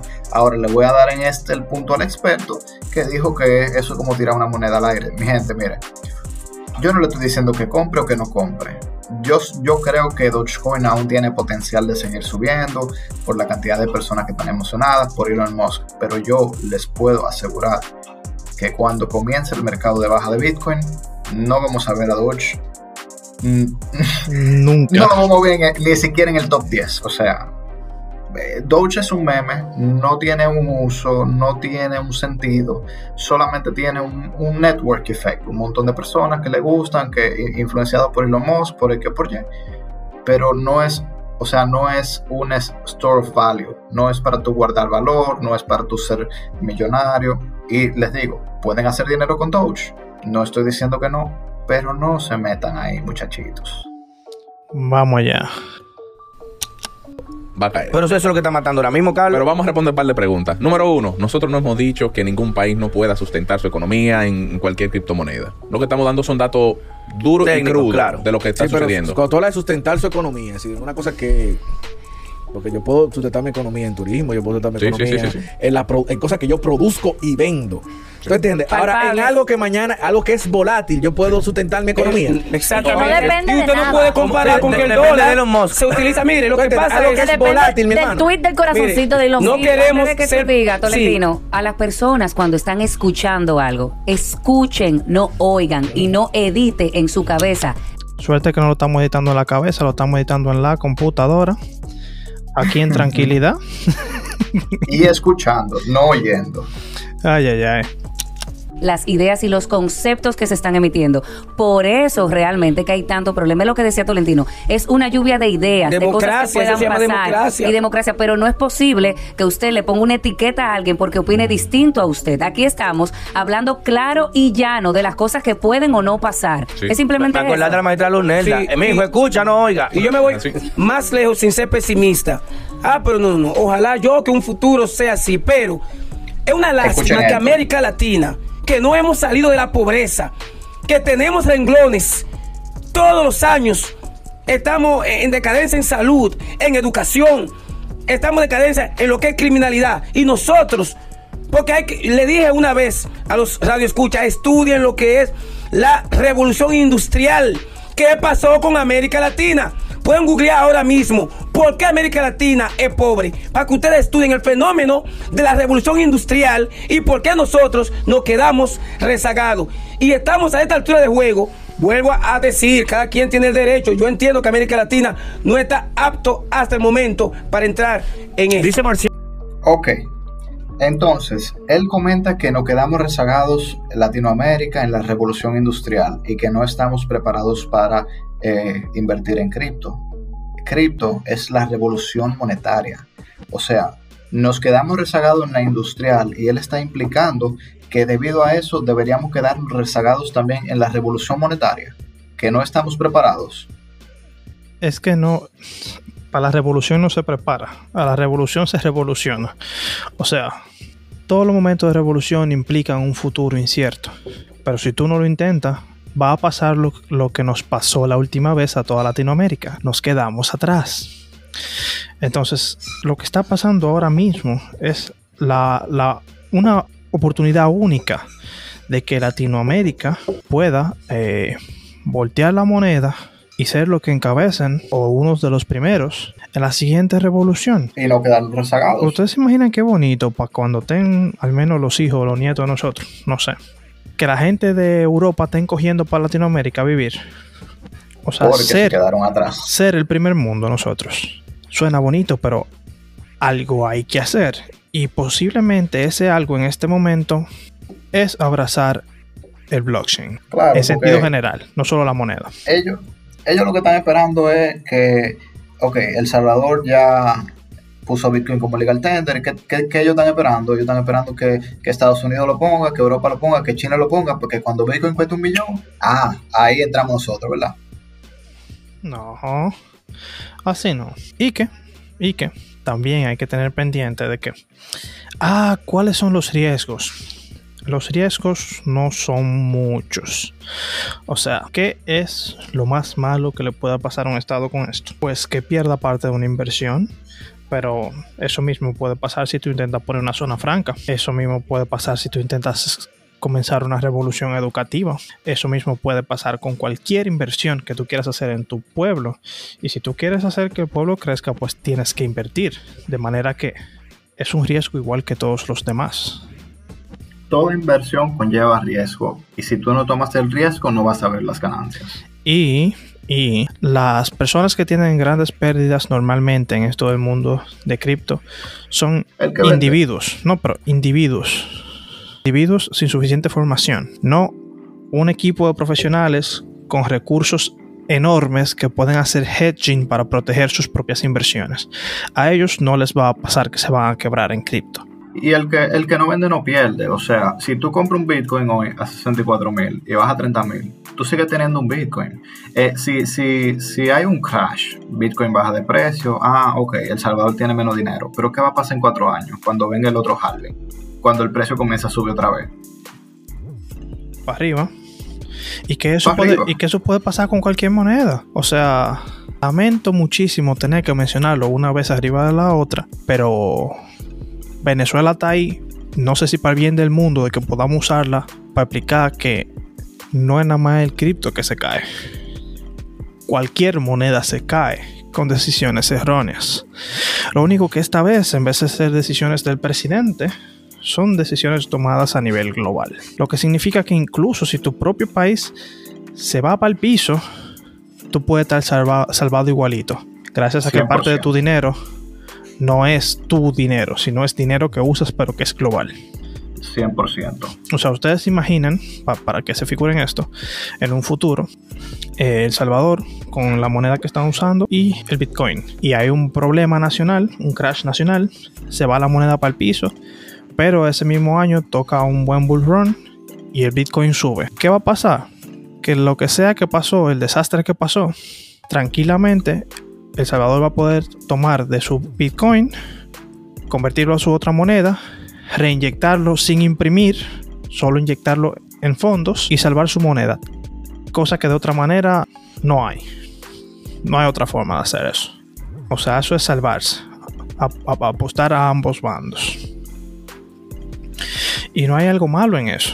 No hay algo malo en querer defender la economía de tu país. Marciano Tech, que eh, lo estoy llamando, toma el teléfono marciano, el cuento de que se hacen cosas ilegales con Bitcoin, ya eso lo resolvimos en el 2011. ¿Es cierto esto? ¿Cómo lo resolvieron? Concho, yo lo felicito bastante. No se ha resuelto con otros Pero temas. y que con teléfono. Que- Eso no, eso no se ha Coge el resuelto. teléfono, Marciano. No se ha resuelto porque todavía. Ok, tenemos a Marciano Tech en la Vamos, línea. Marciano. Bienvenido, Marciano. Dígame, ¿cómo estás? ¿Me escuchan bien? Sí, tumba el internet y escúchanos por aquí por el teléfono, por favor.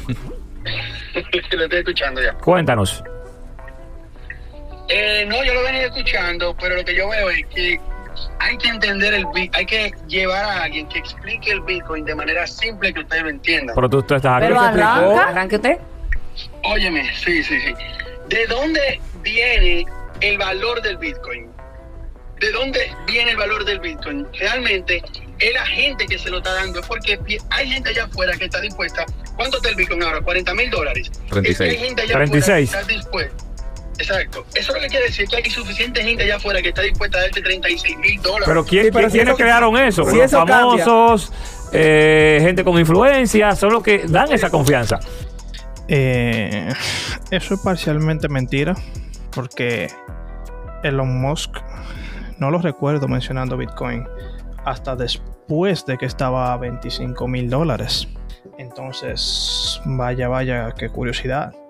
Que nada más era Juancito, el de su esquina, el que estaba hablando de eso. Hasta hace poco. También quiero comentar, no es 100% cierto que el valor de Bitcoin solamente depende de oferta y demanda y de las influencias. Para tú minar Bit- Bitcoin tienes que consumir electricidad. Para que Bitcoin sea re- rentable, el valor de Bitcoin tiene que estar por encima de la electricidad que se utiliza para minarlo. Si el precio del Bitcoin baja por debajo del precio de la electricidad consumida, los mineros comienzan a apagar sus granjas eh, debido a esto. O sea que hay un valor mínimo en el cual el valor de Bitcoin se encuentra. Es cierto que una gran parte es oferta y demanda, pero no es del todo cierto que solamente depende de eso. Eh, sí, y, el, precio es un poco más porque no es solo la electricidad, es ele- electricidad más equipos. Hay que incluir unos valores de equipo comprado en devaluación que también son, son, o sea, no el precio del equipo, sino el precio de la devaluación de esos equipos. Es precio que se va añadiendo básicamente a Bitcoin. Eh, por ahí va el asunto económico, incluido a la oferta y demanda. Porque, porque Ju- Juancito, que se está comiendo un yaniqueque ahora en una esquina, no le va a dar la confianza al Bitcoin. Exactamente, Marciano, es decir, el hecho de que mañana a la gente le dé con lo contrario, tú no puedes sustentar la economía de un país en eso. Sí, pero es que no va, es que eso, eso es algo que viene, el Bitcoin en mis ojos, yo lo vi cuando costaba 100 dólares y eso viene subiendo, ya se está convirtiendo en una realidad, porque se creó, ¿sabes para qué se creó el Bitcoin? Para e- eliminar el poder de los gobiernos, es como una moneda privada, para eliminar... Son unos Che Guevara digitales, los tigres, ¿verdad? Técnicamente fue para sustituir al SWIFT. Algo más, o, algo más o menos así. Se crea para eliminar el poder del gobierno. Entonces, la gente lo está creyendo. Mientras más gente crean en eso, más gente lo sigue comprando y depositan su confianza. Ya hay muchos bancos en los Estados Unidos que ya ven a Bitcoin como una moneda, como un activo que se puede invertir. ¿Me entiendes? Entonces, eso es lo que, y hay muchos millonarios allá afuera que lo ven así y están. Una, una cosa, cuando, cuando dijiste que se eliminó eh, eso de, de, de, de, de- de las cosas ilegales con Con Bitcoin, Sí, brother, porque es que el, el, el- las cosas ilegales han existido desde que existe el dinero y se han movido. Ahora, yo te doy a ti, yo te digo a ti, loco, vamos a juntarnos ahí en el malecón y te voy a dar 100 mil dólares en efectivo. Nadie va a saber quién te dio ese dinero. El efectivo no hay forma de traquearlo, pero el dinero en el blockchain sí, ¿me entiendes? O sea, hubo un, hubo un youtuber en, en México que se encontró una niña y pidió, creo que fue una niña, y pidió dinero, ah, no, que páguenmelo en Bitcoin. Ese fue su peor error, porque por Bitcoin, cuando te hacen el pago, con esa cartera pueden ver quién hizo ese pago y a dónde se fue ese dinero hasta, hasta llegar al Pero Igual que cuando lo pagan por Pero transferencia. así mismo, Marciano, así mismo, Marciano. Marciano, cuando tú vas a comprar, a pagar 100, 600 kilos de droga, que yo, tú lo has podido ver, lleva un millón de dólares, tú lo puedes transferir a Bitcoin a Colombia y nadie pregunta nada. Y se paga, y, y se paga igualito, sin, sin pasante y lavado ni nada.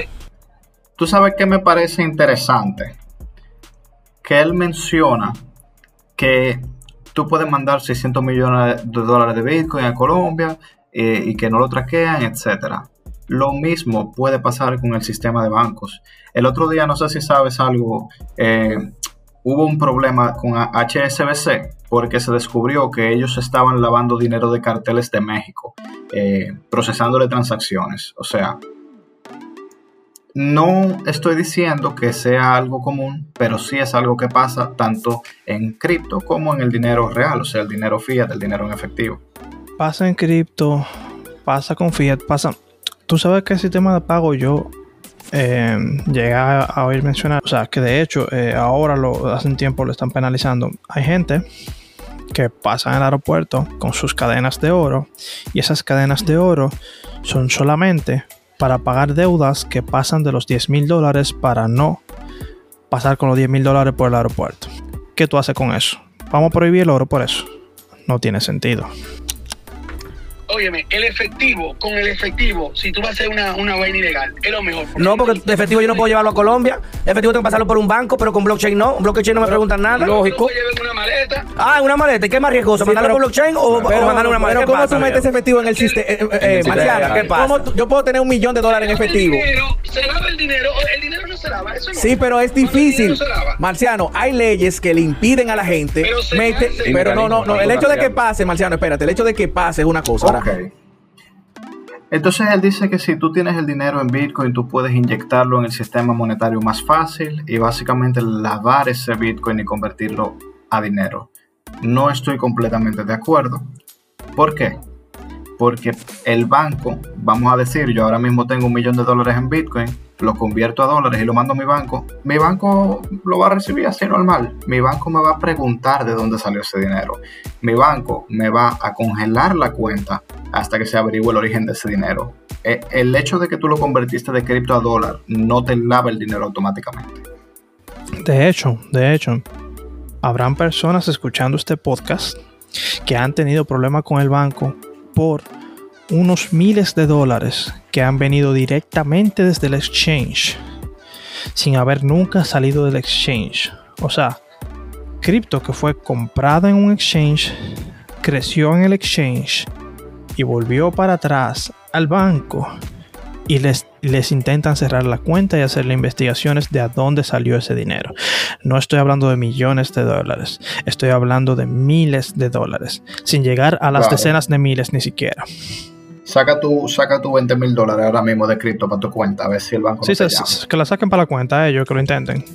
Es más, que lo saquen el dinero, la compren de cripto y la vuelvan a entrar para atrás y directa el mismo día. Que les voy a hacer un cuento.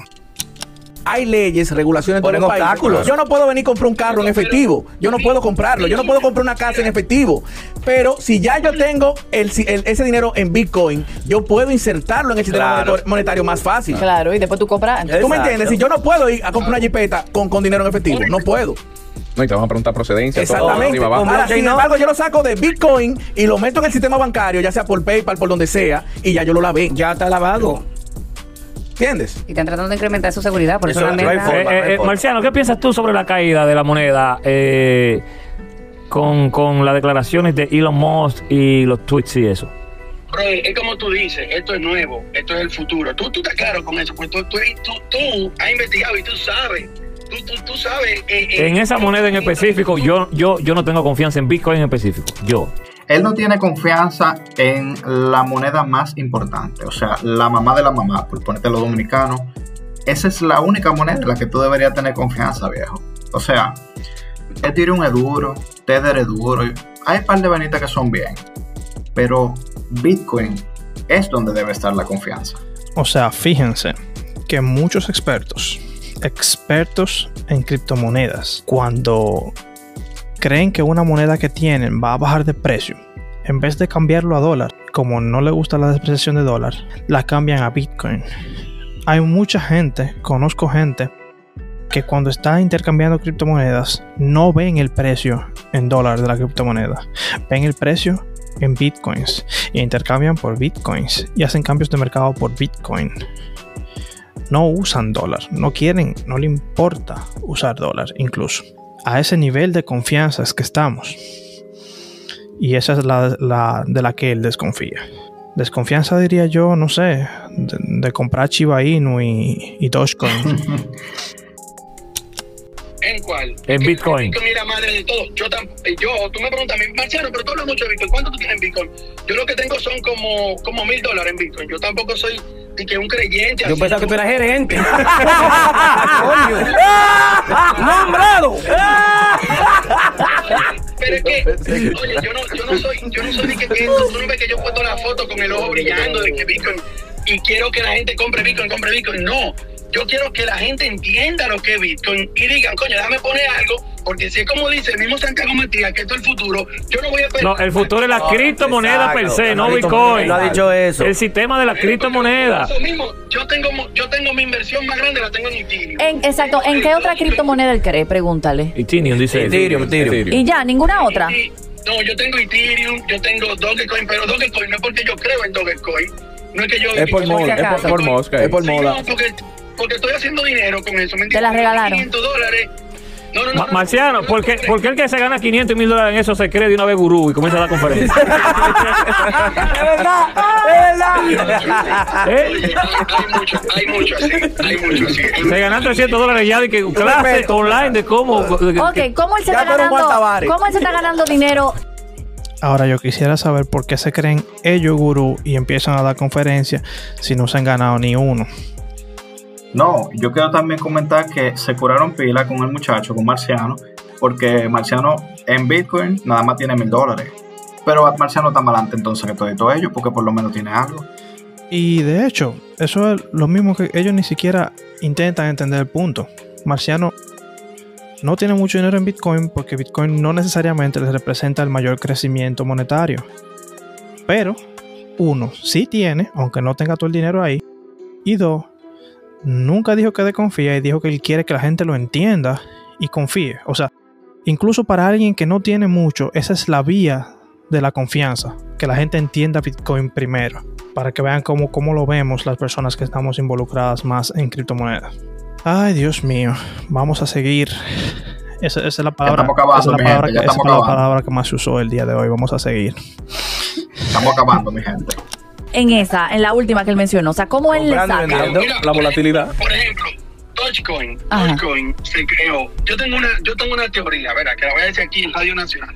Yo digo que todo es polvo de hada, todo es, todo es mentira, todo es eh, eh, eh, pura fantasía, todo es lo que la gente crea. Pero ¿qué tú tienes que hacer tú como ser humano? Ta- Estar atento a lo que la gente cree, que es lo que la gente le va a poner valor en el futuro. Yo compré Dogecoin cuando costaba 5 centavos. Vino Elon Musk, habló, vino otra gente, habló, creen en Dogecoin, mucha gente se metieron, ahora cuesta, eh, llegó a costar 74 centavos, yo tenía como 12 mil dólares de 500 dólares que puse, entonces yo lo que quiero es que la gente aprenda eso, a manipular eso y a meterse en el juego y ya. Una gente comiendo No yaroa es para todo el mundo, no es para todo el mundo ese juego, exacto. El que come ya ni que no puede tener eso. Tiene que pisar tierra, Marciano. No, y tocando ese mismo tema que, que toca Víctor. Marciano, gracias, te quiero. O sea, el- hermano. El que se va a meter en Bitcoin como está ahora y aclarando, las criptomonedas son el futuro. Ahora mismo es el futuro, quizá no.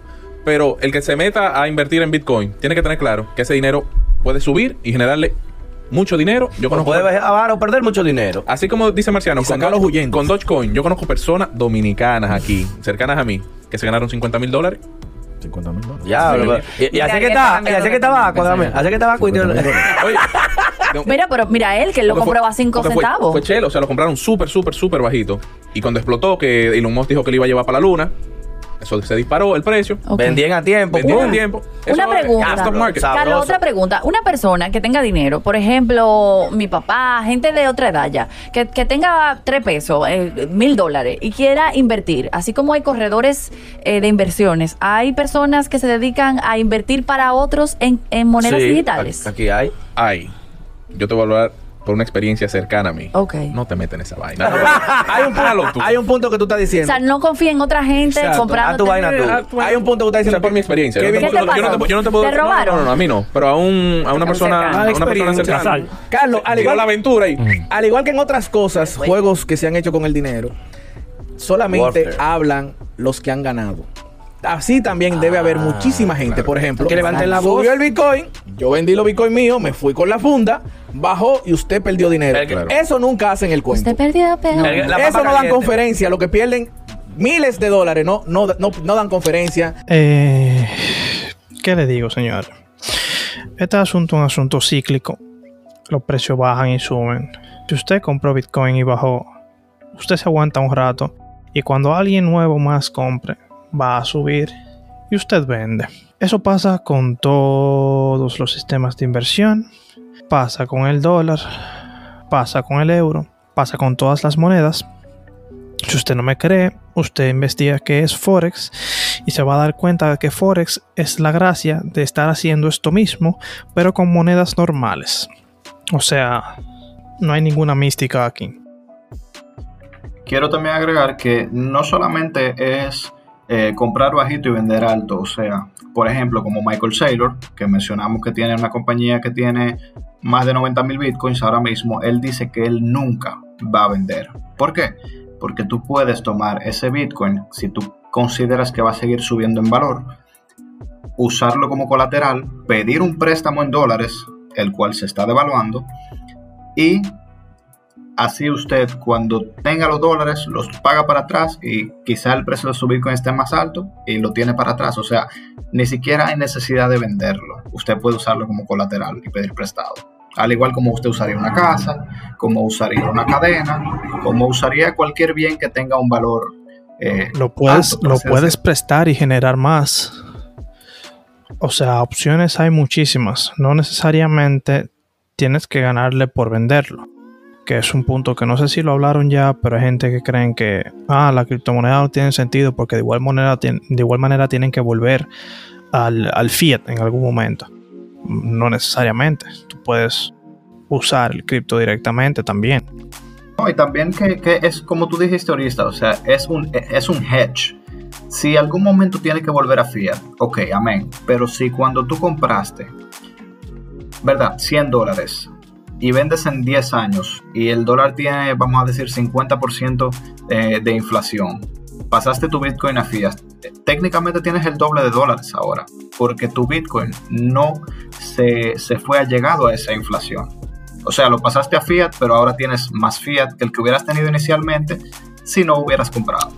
No andan promoviendo. Es como el que juega los números y, Claro. no se saca, no sale a decirlo. Claro, el que ganó, ganó. El que gana, gana y todo Yo, el mundo yo lo creo, ve. yo, como yo veo- yo lotería. veo la parte Sí. positiva de esto, que es el blockchain. Sí. Eh, ahí como tecnología. la tecnología Eso está ready. Se Eso puede es mejor. utilizar en muchísimas cosas tecnología, Ya positivas lo están usando, ya, lo, sí. ya lo están usando los bancos, lo están ¿Y usando para? El que pierde no tuitea. Que nosotros aquí no estamos diciendo que usted debe invertir o no. Es para que tenga un panorama, o sea, integral de lo que puede o no ocurrir y que a sabiendas usted haga lo que haga, sepa que le puede ocurrir una cosa o la otra. En todo hay un riesgo. Si usted cree en eso, lo único que le decimos, como decía Santiago Matías Jr., a las personas que no les sobra el dinero, que sepan cómo lo van a hacer o cómo lo van a invertir. Estoy de acuerdo con eso, o sea, si usted eh, tiene una mala situación económica que le impide invertir y tiene un dinero que, que no puede perder, no lo invierte en criptomonedas porque usted no sabe si mañana habrá un crash y el precio está bajando y usted necesita ese dinero.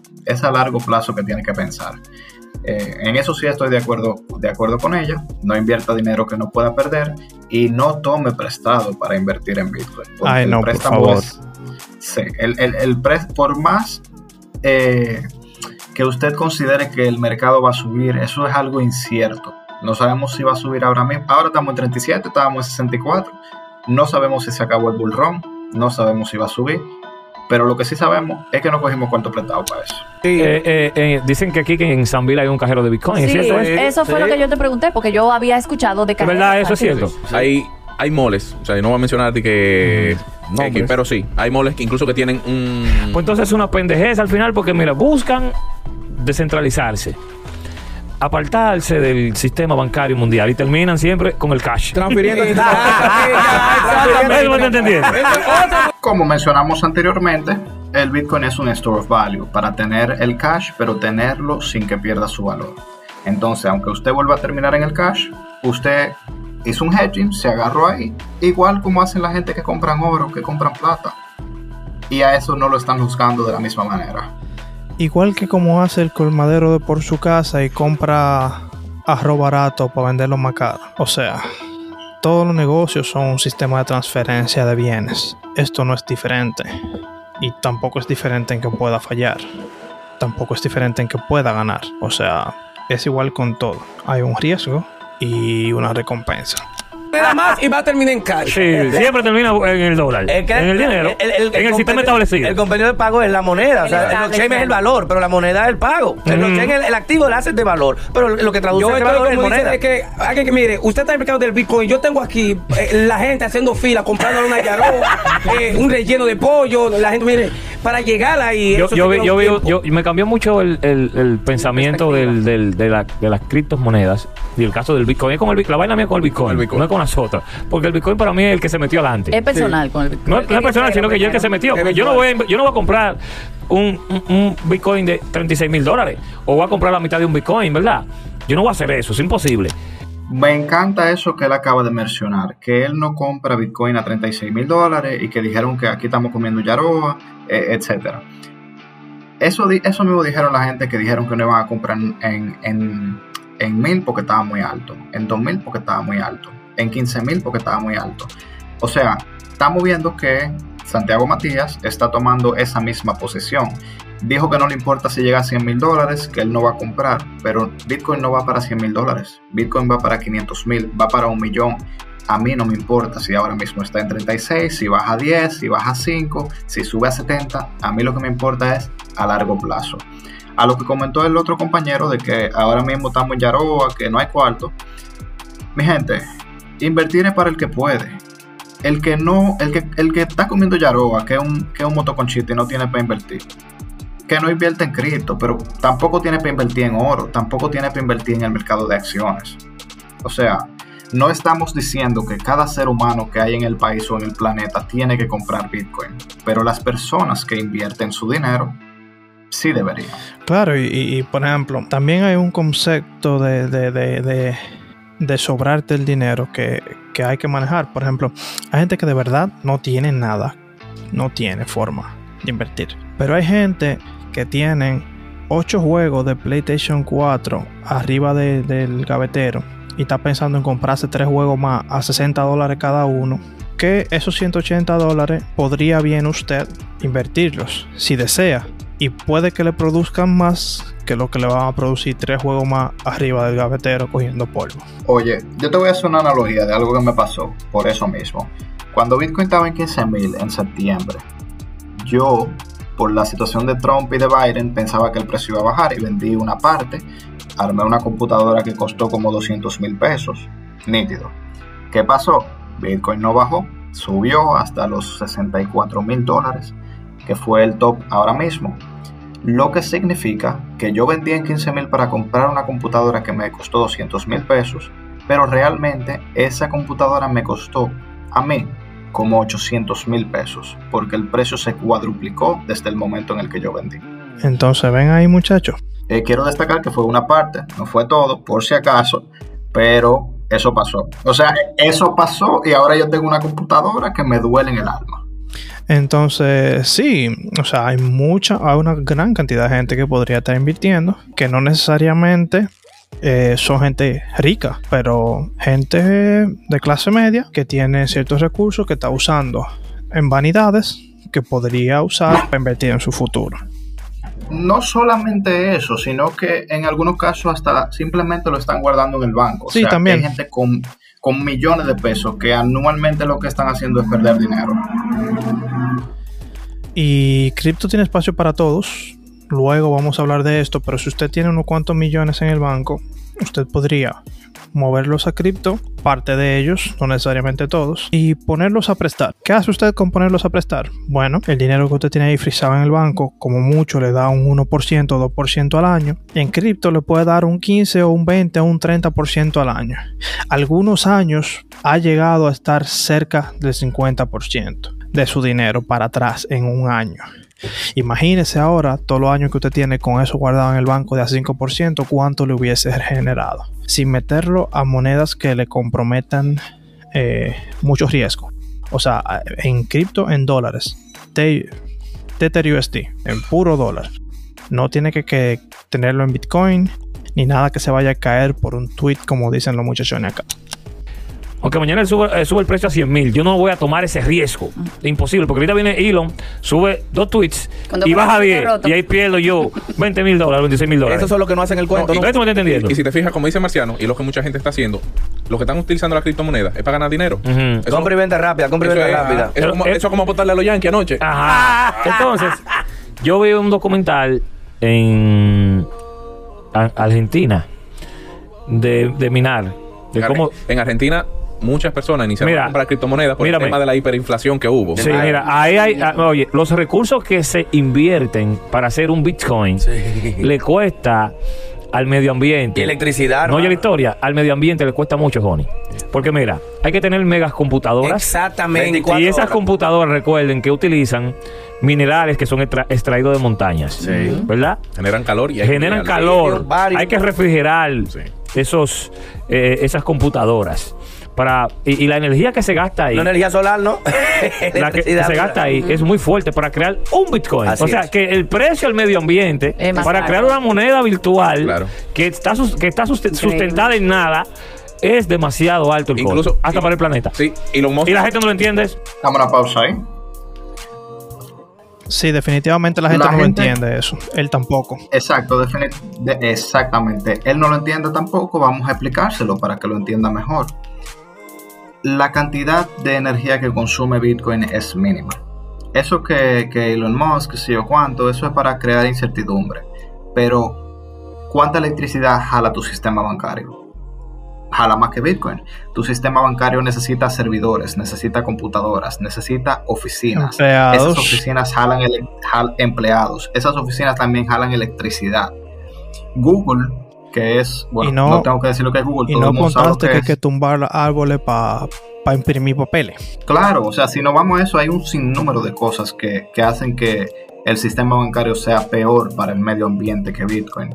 Eh, no solo eso, incluso Google, que para proveerte un servicio de, de búsqueda, todo el mundo sabe lo que es, utiliza más energía eléctrica que Bitcoin y no está nega- creando ningún valor monetario. Está creando, bueno, algo que es utilizable, pero no está creando lo que llamamos energía monetaria, o sea, el mejor uso para la energía eléctrica ahora mismo, y usted lo puede investigar, es Bitcoin. O sea, eso, eso es solamente una exageración de la que se aprovechan unas personas de que la gente común no entiende muy bien los números de la energía y vienen y te dicen eso está consumiendo no sé cuánto teravatio y tú dices wow así mismo consume Puerto Rico pero muchas cosas consumen más corriente que Puerto Rico. No es solamente Bitcoin. Yo quiero, yo creo, yo quiero agregar también que una, una parte de la energía que utiliza la red de Bitcoin es renovable, no toda es energía de, eh, que proviene del carbón, y otra parte es energía que se iba a perder, o sea, wasted energy, energía que se iba a echar a perder, se está redirigiendo para ese propósito. Y es más, le puedo apostar a que ahora mismo hay más bombillos encendidos en el patio de atrás de gente apuntando a nada, gastando energía, aunque sea cinco veces más que la que está gastando Bitcoin. No, pero o sea, eso no vamos. Y la gente que dejan la televisión prendida y que dejan el aire prendido y no compran Bitcoin de que por el medio ambiente. No- yo no entiendo. Es un asunto que hay que, hay que darle un poquito más de profundidad que solo decir gasta mucha luz. Elon Musk se echó para atrás cuando dijo que iba a aceptar el Bitcoin. Él dijo, esa fue su, su respuesta. Él dijo, No, no, no lo voy a aceptar por el daño que hace al, al medio ambiente. Yo me Pero puse. es importantísimo que La no gente no le ha llegado a eso. Buen Míralo dato, ahí. Hay un documental, llévate de mí. Buen dato ese. Tremendo Oye, dato. granjas de minería Mírelo se ahí. encuentran en Islandia por el clima frío para bajar los costes de, de refrigeración. electricidad, para refrigerarlo. Ujú. O sea, Personalmente, yo me puse a ver anoche una serie. Como loco de reportajes de Bitcoin, terminé en, opera- en Operación Dragón de Bruce Lee. Bueno, un aplauso aquí para Carlos. Carlos.